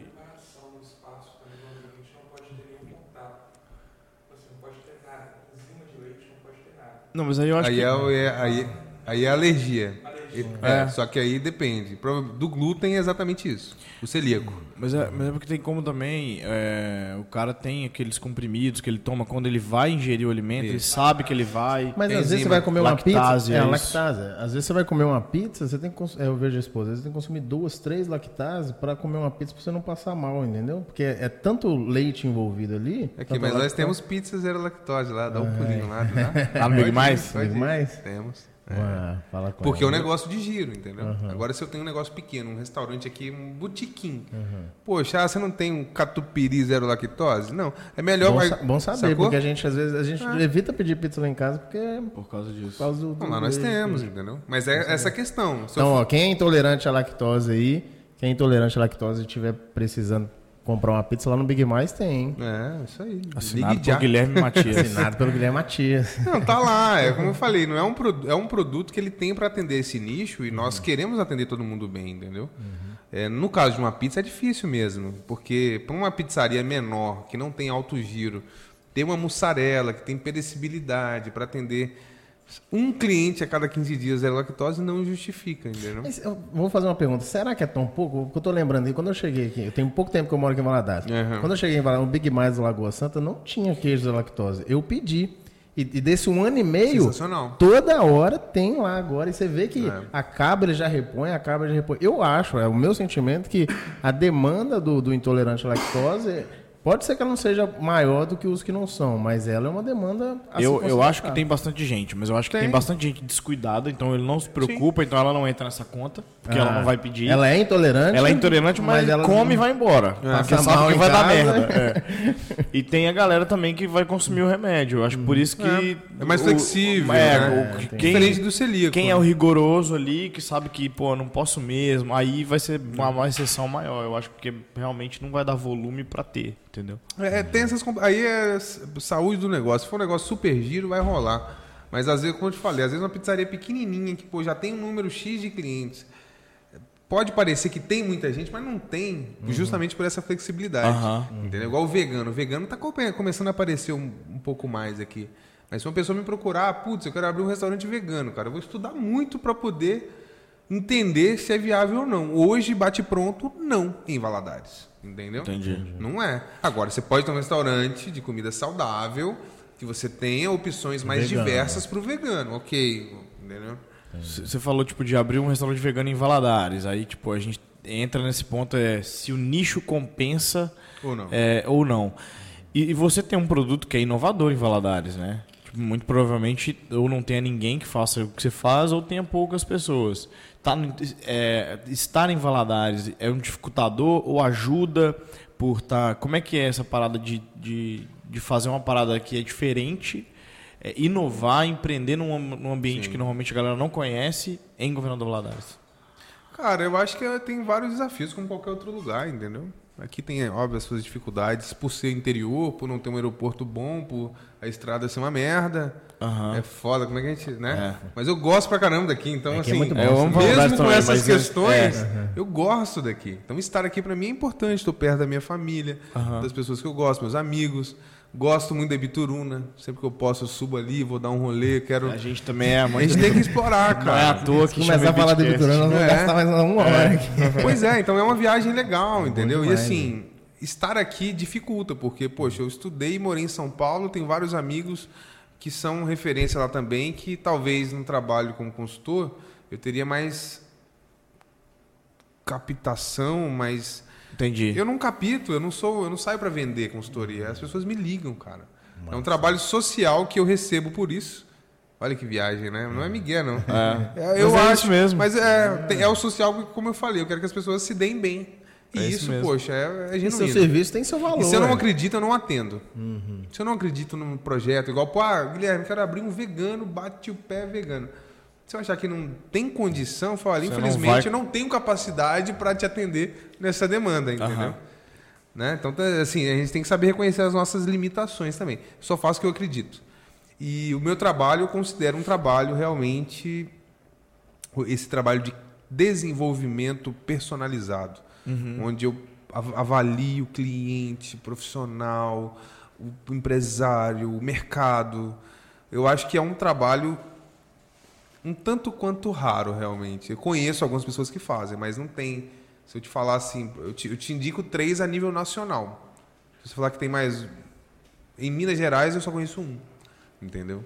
Claro que Entendi. existem essas pessoas que estão aí, até porque tem muita gente que não me conhece também, entendeu? Aham. Então eu eu não tenho medo e quero continuar trabalhando aqui, quero talvez fazer outras coisas também, mas que possam ter um alcance maior, né?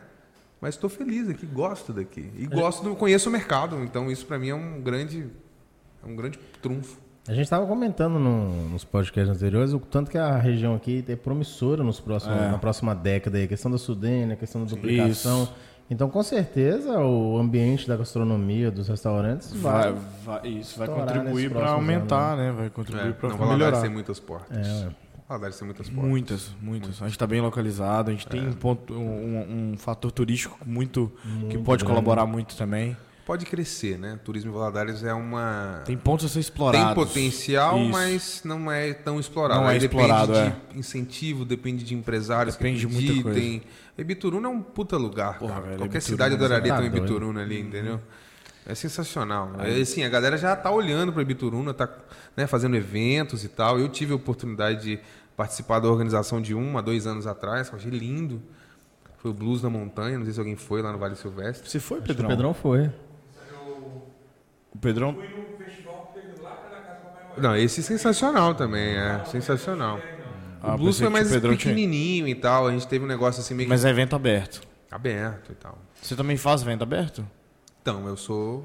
Eu desenvolvo Mas você, negócios, só, entendeu? mas você só organiza para alguém, né? Te chama para você. Não, nesse caso eu, eu organizei a, fe- a feira do Ah, Blues. tá. Então a, a feira foi a minha. É como se eu fizesse. Eu tivesse feito o projeto daquela ocasião, entendeu? Entendi. Só que fiz social, tá ligado? Eu Não fiz. Não nem ganhei grana com isso. Eu fui lá porque eu queria. Eu fiz o evento que eu gostaria de ir. Massa. Entendeu? Massa. Fiz o evento que eu gostaria de ir. Levei vários amigos, pessoas que acreditam também. Então, pô, botei oito restaurantes lá, oito negócios, né, que acreditam nisso, no sentido de ajudar o negócio a acontecer de maneira qualificada. Felizmente veio uma pandemia, senão talvez teria continuado o desenvolvimento. Mas eu vejo que o Bituruna tem um puta potencial turístico, Valadares tem riquezas legais, a acessibilidade é ruim, né? Como a gente falou, É. estrada, aeroporto. A gente torce para que melhore. E independente até dessas condições ruins, ou de Sudene ou qualquer outra coisa, Valadares já é um lugar de oportunidade. Falando sobre alimentação, com todo respeito aí à galera, mas tem, tem, tem muitas áreas de investimento aí possíveis, entendeu? Com espaço. Então, eu acredito muito. Né? Eu tô aqui porque eu gosto realmente, entendeu? E não é. Aham. E tá aqui não é ruim, depreciativo, né? Olha só que, que viagem. Talvez lá no futuro, lá no passado, né? Poxa, tem que ir para São Paulo, tem que ir para o Rio, tem que ir para os Estados Unidos. Entendeu? Com todo respeito também à galera que vai, né, em busca aí desse sonho, mas Mas falar dos Estados Unidos, falar de culinária é até triste, né? Porque lá a comida Lá é de ruim? lá, a comida de lá é mais trash, né? Comida normal. Claro que você tem muitas Mas oportunidades, tem comida boa restaurantes, também. Tem é, muita comida isso. boa. Tem restaurante Mas, cara, você tá doido. Eu morei lá um ano e meio. Fui estudar lá. Nossa senhora. Tinha que comer arroz, feijão e bife, porque ficar comendo aqueles hambúrguer lá o dia todo era difícil demais, né? Então rola, rola muito isso, esse sonho externo, cara. E eu também tive, né? Eu, embora eu nunca tenha, na minha vida, tido como objetivo sair do país, eu queria ir para São Paulo, porque minha, né, tem parte da família tá lá, eu sempre gostei, porque praticamente cresci em São Paulo todo ano. Estava presente lá na minha avó. Então, assim, eu queria ir para São Paulo estudar, então foi uma realização. Depois disso, eu não pensei muito. Queria viajar mesmo, queria conhecer, explorar. Eu voltei para cá por uma questão pessoal, né? Assim, tinha me dado mal do negócio de restaurante. Eu falei, putz, preciso melhorar nisso. Não ia ficar aqui, eu ia para Belém do Pará. Caramba. Acabou que eu fiquei, porque eu fechei com um restaurante na época, e desde então, assim, outras coisas aconteceram. Mas valorizo demais, porque às vezes a galera constrói muito sonho fora daqui, mas é possível Aqui construir aqui oportunidade. também. É. Sabe? E pode ser legal, cara. Pô, eu tô a cinco minutos de qualquer lugar que eu tenho que ir praticamente da cidade, entendeu? Isso aí é uma vantagem Pô, enorme de Valadares, cara. Meu irmão, Pertinho, tudo eu pertinho. gastava por dia, em média, seis horas do trânsito. É isso aí. Não. Entendeu? Tempo é ouro. É. Tempo é a maior Tempo é o preciosidade bem, o bem mais precioso é o tempo, né? Pois é, cara. Então, poxa, valorizem aí essa cidade. Eu gosto muito daqui. Valorize mesmo. Eu vou, eu vou te fazer uma pergunta particular aqui agora, cara, fugindo um pouco do assunto. Pô. Pam, pam, pam, pam. Não, não é nada demais, não. É, é crime eu tirar a gordura da picanha pra comer? Com certeza. Porra. Dá um pau nele aqui, não. Eu pensei. cara, É de você não sacanagem sabe que meus, comigo? am- você não sabe que meus amigos me falam. Cara, meus amigos me. me incriminam. Me 190, incriminam 190. Tá muito. louco, um E eu pensei que você ia aqui me defender, cara. Eu já aqui, tava ó. pensando assim, cara, eu vou, ele, tá ele- louco? ele vai me defender e eu vou esfregar na cara de todo mundo, agora eu me ferrei. Aproveitando seu gancho, é Eu pensei Só que colocar... filé mignon, pô. Eu pensei que era só pra. Não tem gordura? Assim, é só pra. Eu tiro, pô, não como gordura. É não. sério isso? É sério, vai, vai, vai embora. Vambora, vambora, vai. Tá de sacanagem. Eu tiro, cara. que isso, Eu, é pá, eu louco, acho velho. que pra preparar ali, ela dá aquele gostinho, mas a gordura em si pra mim não rola. Não, tudo bem, a questão... Por isso que eu tô magrinho, eu acho. Não, é, faz o que tu quer, né?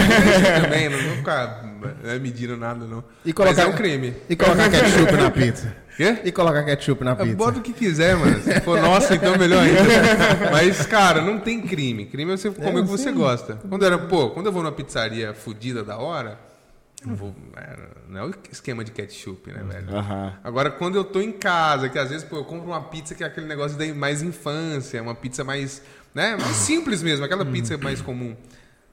Adoro, meu, ketchup e maionese, eu quero que se dane, tá ligado? Passa a quero- faca assim ainda. é, mas um creme rosé ali. Com garfo, Quando eu era assim, né? pivete, eu adorava fazer isso. Então, assim, a gente não pode ser tão duro com a gente mesmo, entendeu? Você pode fazer que for legal. Se você estiver estiver matando ninguém, tá tudo certo. Mas o seu gosto é mais apurado? Tipo, você, você fica mais chatão pra comer? Ou É, rola de pedir é umas boa, três pizzas é por boa. 50 e, e Pô, tá esse- sossegado? fudendo, Esse- mano. esse cara Só se for boa. Aquelas. Não, mas 3 por 50 nunca é bom, cara. Então nunca vou comer. 3 por 50 é sempre o final do rolê, todo mundo bebendo. Duas por 30. Nossa, velho, não. Quando me falam isso, eu falo, meu. Cara, negócios, né? Então, esses são negócios que, que também alimentam, né? Que tem Aham. pessoas que estão, poxa, é o que elas, sabe, podem investir e tudo bem. Tudo bem. Aham. Entendeu? Tá alimentando. Claro. Tá alimentando, isso é legal. Agora eu tenho uma questão pra mim que pra mim é questão de honra. eu não gosto de comer nada ruim. Eu não como nada ruim. Pra mim é uma perda de tempo muito grande se eu, por exemplo, tiver que comprar algo com, comer alguma coisa que não tá tão legal. Às vezes acontece, você não tem como, pô, sei lá, tá correndo pra lá e pra cá, parou, pegou um sanduíche aqui, tá sa- sai andando. O bagulho não tá tão bom. Vai Bicho, eu fico quê, né? pensando, é, velho, não é só o tempo de comer, não é, não é a grana. O tempo a te grana você já prepara, jogou né? fora. Aham. Não, nem eu não tô nem pensando em quem, eh, em quem comprou, em quem manipulou, em quem fez, não é isso. Isso, tá- se eu for pensar nisso, eu enlouqueço. Mas eu penso em mim comendo um negócio que eu não acho que tá legal, que tá gostoso. E eu vou ter que, velho, absorver isso, meu irmão. O que você é, o que você come.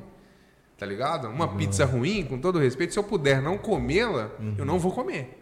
É uma questão de, de, de- de Quase que um opção. princípio, né? É um princípio. É um princípio, eu não Cê- gosto. Você dá uma, uma fitada na cozinha do restaurante assim, se tiver muito ruim, você fala, putz, não, vou embora. Pode A acontecer. gente tá, a gente almoçou esses dias, não vou falar o lugar, mas a gente almoçou esses dias junto. E aí quando a gente foi pegar o self-service, assim, eu, eu, eu dei uma olhadinha naquela janelinha, né? Aí eu, meu Jesus Cristo. É, tem aquele ditado, né? Passado de.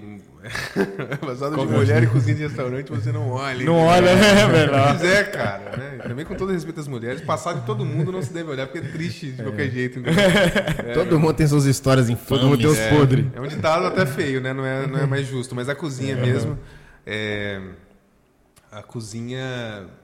Como eu falei, aquela questão do conhecimento, do cuidado e tal. Nem todo mundo vai ter. E às vezes até tem, mas também não sabe, não, não quer. Aí é pior. Esse você tem que fugir, entendeu? Mas é muito arriscado, velho. Uma cozinha é um ambiente. Tanto é que a gastronomia ela faz parte tanto da área da saúde quanto da área de serviços. Ah, é? Eu não É. sabia dessa. Na minha faculdade ela era ligada à saúde, inclusive. Que Porque massa. você come, cara. Se eu te entrego um negócio ali que tá mal. mal imagina que eu, se eu pego um peixe e guardo no armário e daqui três dias eu te sirvo. Nossa. Sacou? Você pode morrer, cara. Ó, o ovinho cru, que, é- ó, maionese temperada. Aquela Nossa, verdinha que eu não vocês como. adoram. Isso eu não como. Aquela que vocês adoram. Salmonela purinha. Triste. Triste, inclusive, entendeu? Mas existe um risco. Outro dia eu cheguei no restaurante mesmo, aí eu vi um molinho verde e eu, eu sou macaco velho nessa parada já. Então, assim, eu, não- eu gosto do que eu faço, faço de leite, que também é tranquilo, não tenho risco. Cara, eu- eu- maionese é um negócio que eu não arrisco, não, cara. Eu É. não como essas maioneses temperadas de, é. de, de lanchonete aí que dá no saquinho, que a galera adora. Não, e se Mas, tiver cara, geladinho, tá bom. se E eu o que fica morrer- na mesa? Se eu morrer porque eu comi uma ambiente. maionese temperada, não tem. Não, não, não vou comer. Imagina. Foda, né? Ó, O risco é o que. Principal, o risco do que fica fora da geladeira, esse é o, esse é o mais sinistro. No, no inverno valadarense de 45 graus, o negócio se prolifera ali em, rapidinho. ra- em minutos. Então é risco, isso é saúde alimentar, né, velho? É uma questão de saúde, tá ligado? É um- não é um negócio legal. E existe o risco. Então, às vezes, uma cozinha que não tem cuidado, ela pode inclusive te matar.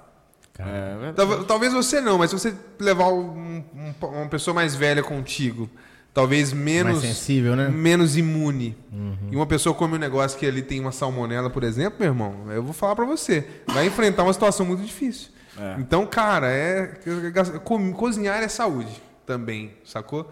E nesse caso em específico, tem a questão da saúde, tem a questão do produto que é ruim mesmo, sabe?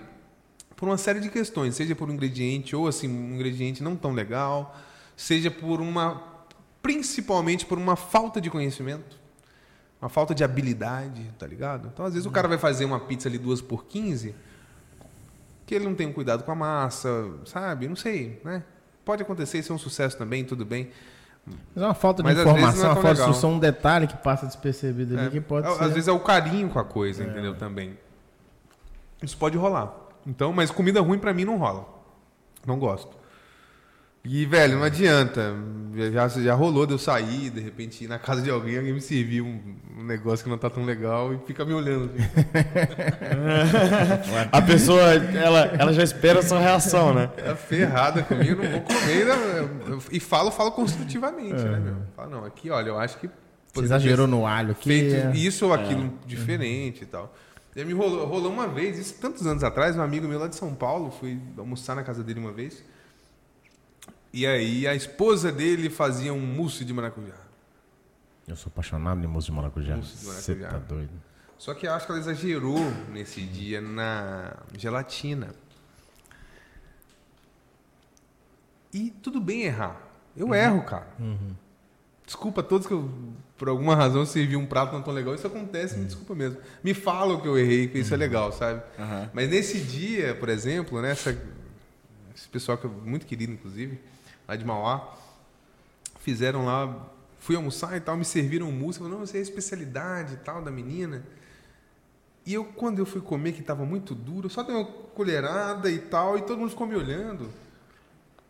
Aí eu falei, não, tá gostoso, mas, sabe, acho que ele tá, a textura não tá tão legal, e realmente não tava, entendeu? Aham. E a galera fica assim, sabe? Não é uma crítica pra. Não tô matando ninguém. Eu dei uma bola entendeu? fora com um amigo Tô meu. humilhando ninguém. Não, foi legal, mas foi legal, entendeu? Não, mas a minha não, a minha foi bola fora. an- Antes de você contar a sua história, eu tenho uma crítica pra fazer do, do mousse de maracujá. Você que coloca o caroço do maracujá no mousse, pelo amor de Deus, pra que que coloca o caroço no Foda, mousse? né? O mousse é tão gostoso, bicho. Aí você põe o caroço lá. Eu, adoro, eu sou apaixonado em mousse de Textura, maracujá. textura, Mas você textura. põe o caroço lá, cara, estraga a minha experiência de comer o mousse de maracujá. Então não ponha o, mousse, o caroço no mousse de maracujá, pelo amor de Deus. Só pra pelo ficar menos isso bonitinho, pra eu mim, acho que colocam, né? É, coloca só pra ficar bonita, mas aí pra comer uma trabalheira danada, você ficar afastando a semente, pelo amor de Deus. Coloca só em cima, mais fácil tirar. Mas aí depois mistura, não Ah, coloca, entendi. velho. Não Então precisa. não coloca. Joga o Então não planta a semente, planta maracujá novo, não coloca no. Foda, tô ligado. Pelo menos pra mim, né? Não sei se às vezes alguém gosta de comer semente de maracujá. Fui na casa de um amigo meu e ele tava, pô, ele tava me hospedando lá, né?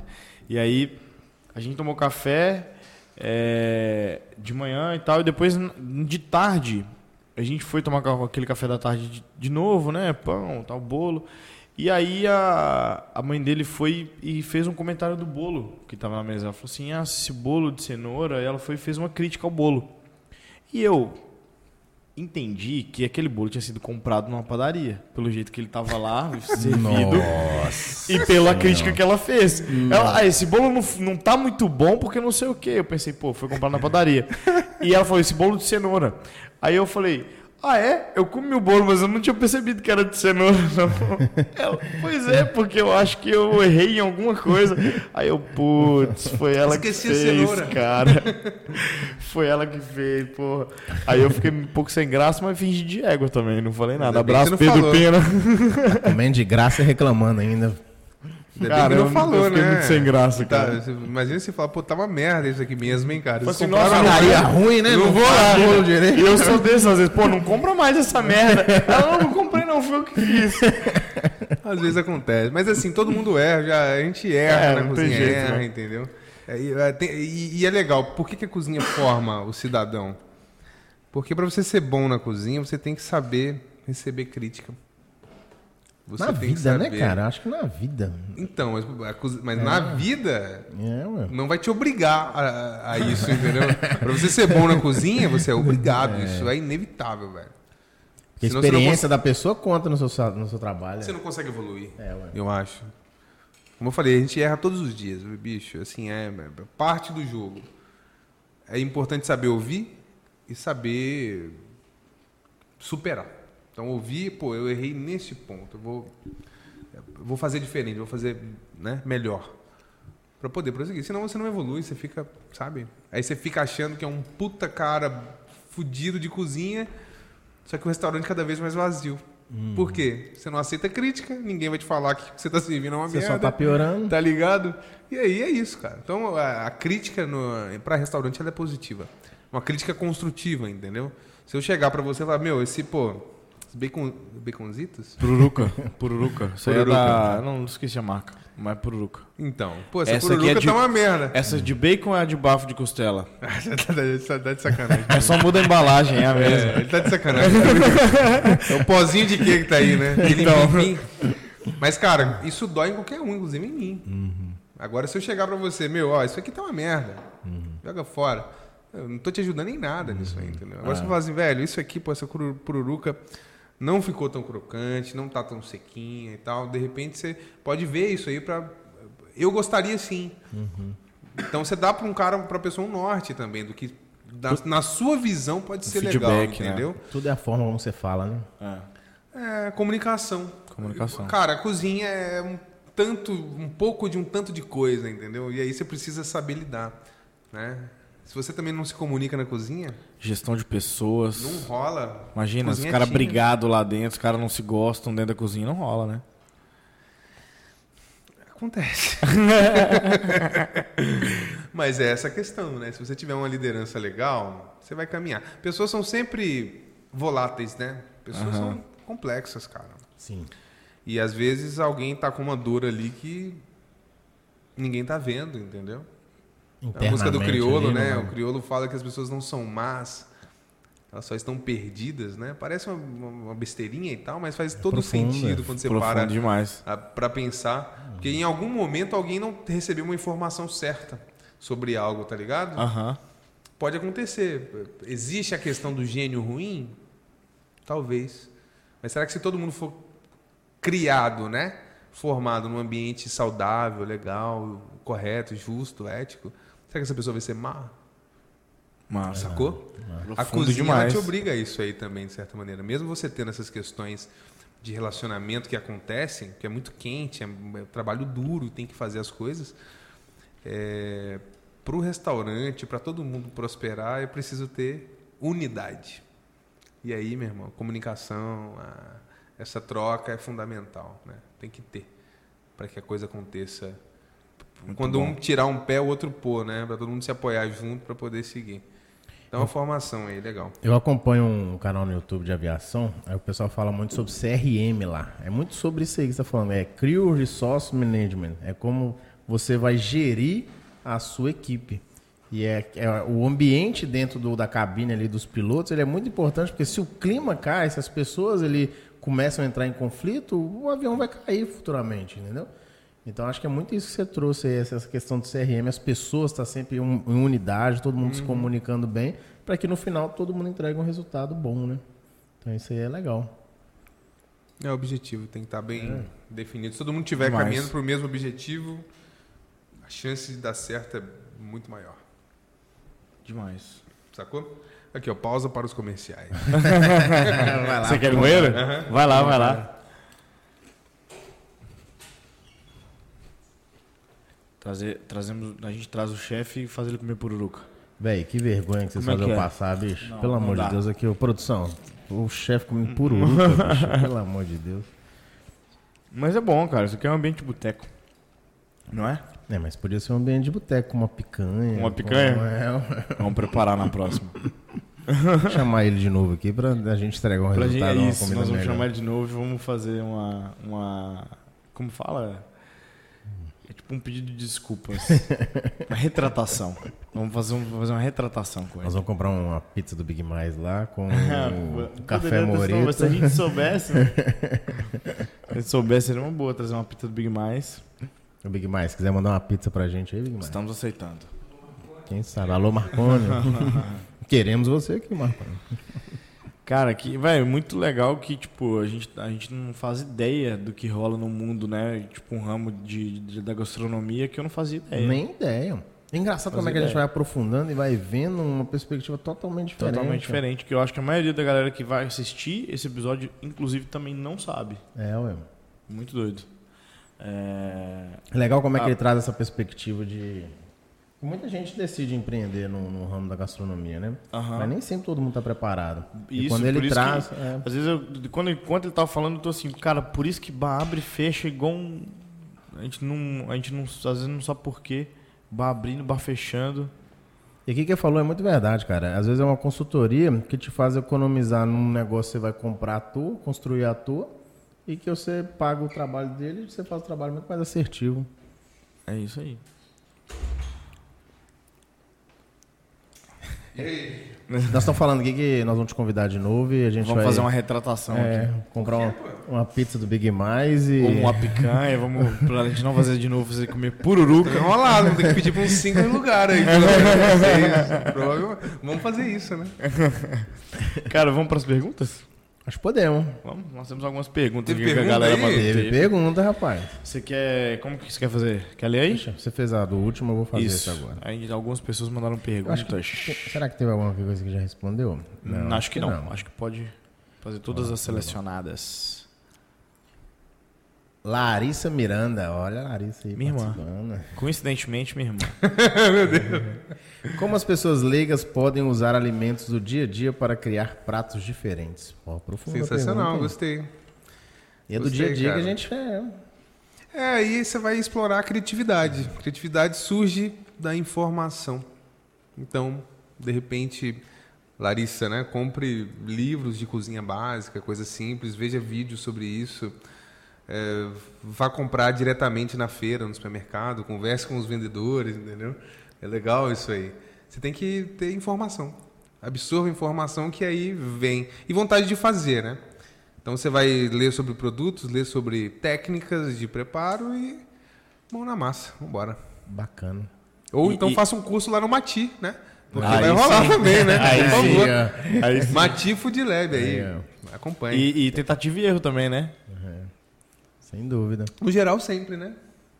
No geral, sempre você vai ter a tentativa e erro. É, E eu acho que é importante fazer, realmente, independente do erro. Porque na cozinha, se você quer cozinhar, você tem que simplesmente cozinhar. Se você estudar mais, se você procurar mais informação, você vai ter mais recursos para poder utilizar. Mas tem que fazer, tá ligado? Tem uma frase que fala mais ou menos assim, não tenho certeza como é que ela é não, mas a excelência não é sobre o quanto você estuda, né? A excelência, é quanto mais você tenta, mais você vai chegar nela, né? É realização, você tem que realizar. É Realize. persistência. é isso Mesmo com erro, entendeu? Pô, beleza, fiz um prato e errei. Como eu falei, pô, não que eu seja. Velho, eu erro. Eu sou um cozinheiro que erra. É, Mas ele tem que me trazer alguma coisa de positivo, né? No mínimo, uma maneira de não fazer errado de novo, tá ligado? Isso aí. Entendi.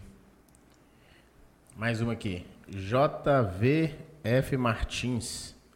Qual parte mais difícil de ser um chefe de cozinha? O pessoal pega pesado, né, bicho? É, cara. Eu vou responder como um chefe de cozinha de restaurante. A parte mais difícil que eu vivi foi talvez não estar num ambiente de cozinha ou de negócio bem construído. Isso não foi óbvio, né? Eu fiz foi em al- algumas experiências, né? A grande maioria foi muito positiva. Mas eu tive algumas experiências ruins por negócios mal desenvolvidos. Por isso que hoje eu sou desenvolvedor. Tô resolvendo uma dor minha também lá do passado, tá ligado? Então, às vezes você vai estar num ambiente, por exemplo, o restaurante está quebrando. Tá na, o cara tá no último ali e tal, e você, como chefe, tá ali. Né? Dando um exemplo de modo geral.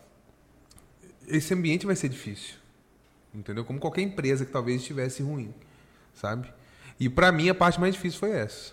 Né? Além, naturalmente, das carga horária extremamente maior do que qualquer outro cidadão.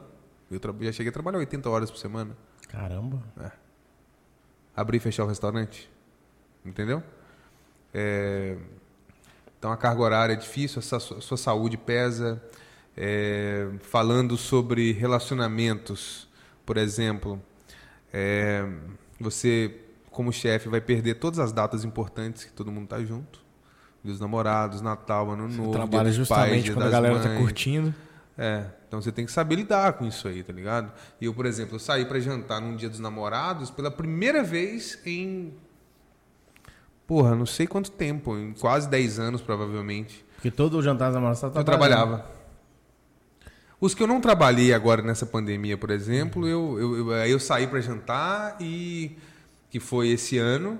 E no ano passado eu jantei, fiz um negócio em casa. Porque eu ia fazer um evento, tava com todas as reservas esgotadas, inclusive.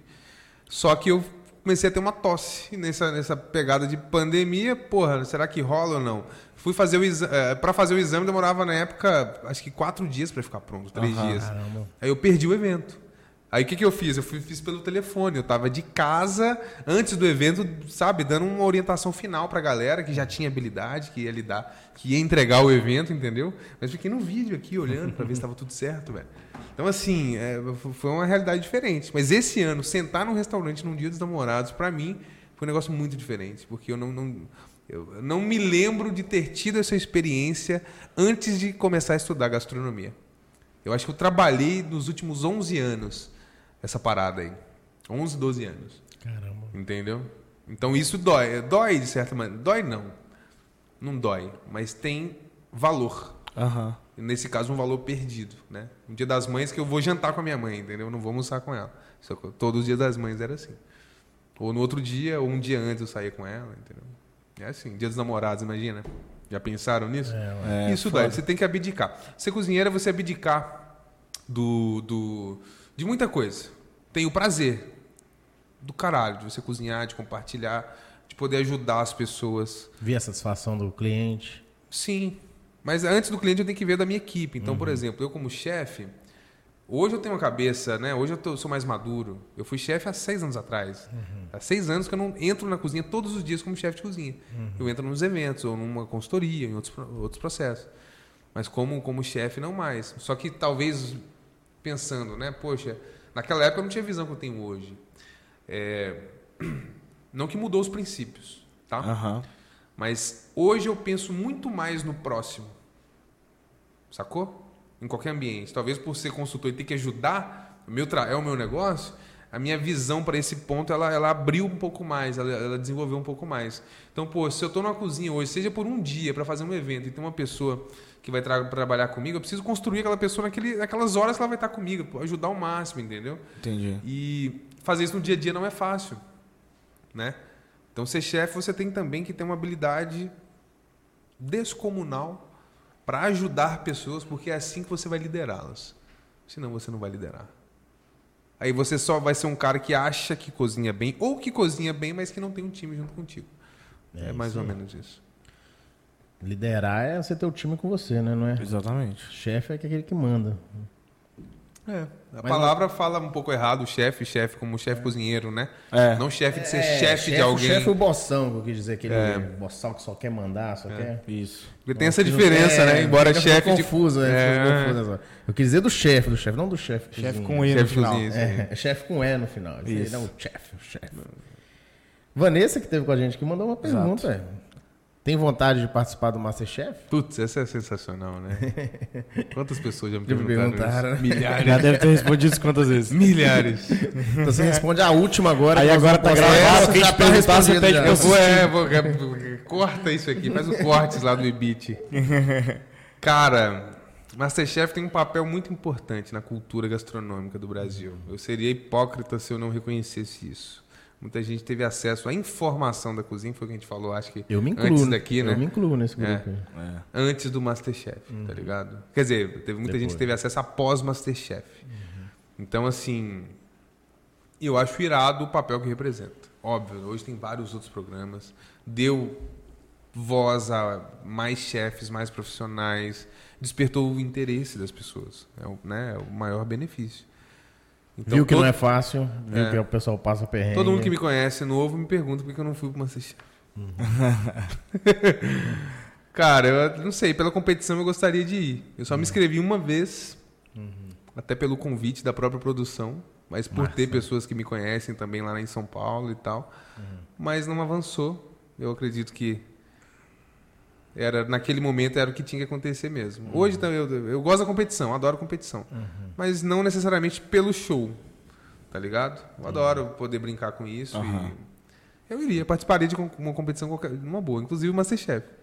Mas não- nunca fui, não. Eu nunca me inscrevi também. Só nessa vez, mas eu recebi o convite. Entendi. Ainda não me tive aquela luz de, putz, eu quero participar de um programa de culinária, Se o pessoal do ainda. Masterchef estiver assistindo aí, gente, aí, ó, referência em Governador Valadares, convida o cara Que isso? que... Não, um amigo meu foi produtor agora, tem anos, cara.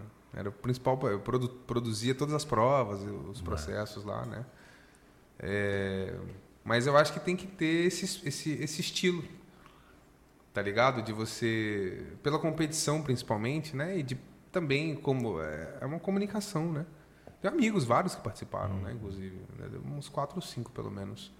Legal. Entendeu? E é legal, tem um papel importante na cultura popular, né? Eu ainda não tive naturalmente da minha parte um desejo de participar de um programa, nunca me inscrevi naturalmente. A única vez foi porque eles fizeram esse convite aí, mas para participar de uma seletiva final, né? E não avançou. Não sei, não sei.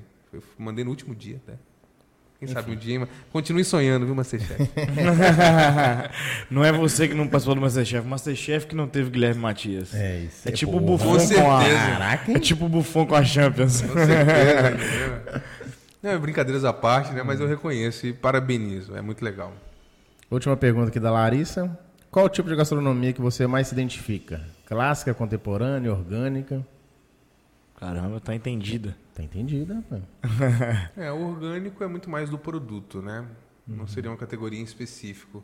Agora, a clássica e e a contemporânea, eu gosto das duas. Eu me identifico, na verdade, com a cozinha brasileira, né? Que é a minha pesquisa. Eu, como cozinheiro, a minha pesquisa é de cozinha brasileira. Eu pude viajar de norte a sul, conhecendo mercado, restaurante, leio livro pra caceta. Se for lá em casa, você vai ver livro de várias referências locais eh, do Brasil, né, que estão ali passando a sua mensagem também.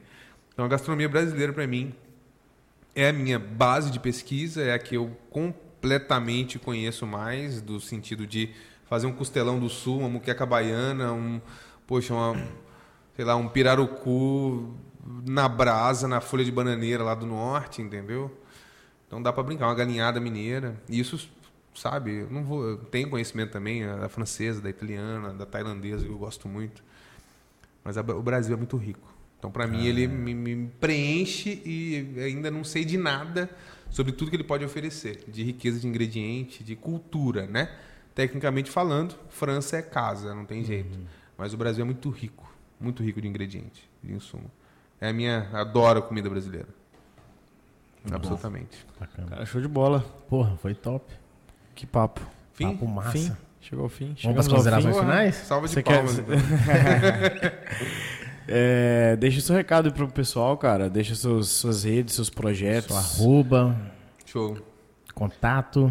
Bom, senhores, obrigado pelo convite, então, né? Meu xará Guilherme, Matheus. A gente que A agradece. gente que agradece. Foi um prazer e, enorme. Pô, valeu mesmo. E, cara, é legal fazer diferente, né? Legal ter ousadia. Então, parabéns. Desejo que o podcast ele chegue a muita gente, que vocês possam mostrar também essa face local aqui, que é legal. Bom, vocês me encontram lá, guilherme.mati, quem estiver assistindo. Eu também tenho um projeto ali de maluco inovador, que é o Mati Food Lab. E lá no Mati vai ter curso, vai ter pequenos eventos, vão ter coisas né, tanto voltada para o lazer, para quem gosta da, da gastronomia quanto entusiasta, e vai ter para quem está empreendendo no ramo, né? Tem, vai ter muita novidade aí para o ano que vem, curso de gestão de restaurante, é, pegando também algumas bases profissionais para poder brincar e fazer diferente, né? Para poder ajudar as pessoas, é esse o propósito. Então é isso aí. Criativamente falando, o Mati é o nosso laboratório aí. Sigam, acompanhem, porque tem coisa boa. E é isso. Tamo junto aí. Show de Todos bola. vocês, valeu. Show de bola, valeu demais. Muito obrigado pela presença aí, ter aceito o convite. A gente agradece É bastante. Foi um prazer enorme poder falar um pouquinho da culinária, trazer a culinária aqui para os nossos espectadores. E galera, quem quer saber mais do trabalho do Guilherme, segue lá na rede social dele, acompanha lá, tem certeza que tem muita coisa nova vindo. nesse- Quem quer empreender no ramo da culinária, tem certeza que o Guilherme tem muito conteúdo para trazer para vocês. E é isso. Agradecer mais uma vez. Valeu demais. Pessoal, se inscrevam no canal, sigam a gente nas redes sociais, ativa o sininho. Tamo junto, tem muita coisa nova vindo aí, o trabalho tá bom, o pessoal tá dando uma, um retorno muito bom pra Muito gente. positivo. E é isso. E é isso. Muito obrigado. Vocês já sabem tudo que tem que fazer. Nos sigam e um abraço. Um abraço, galera. Valeu! Valeu. Thank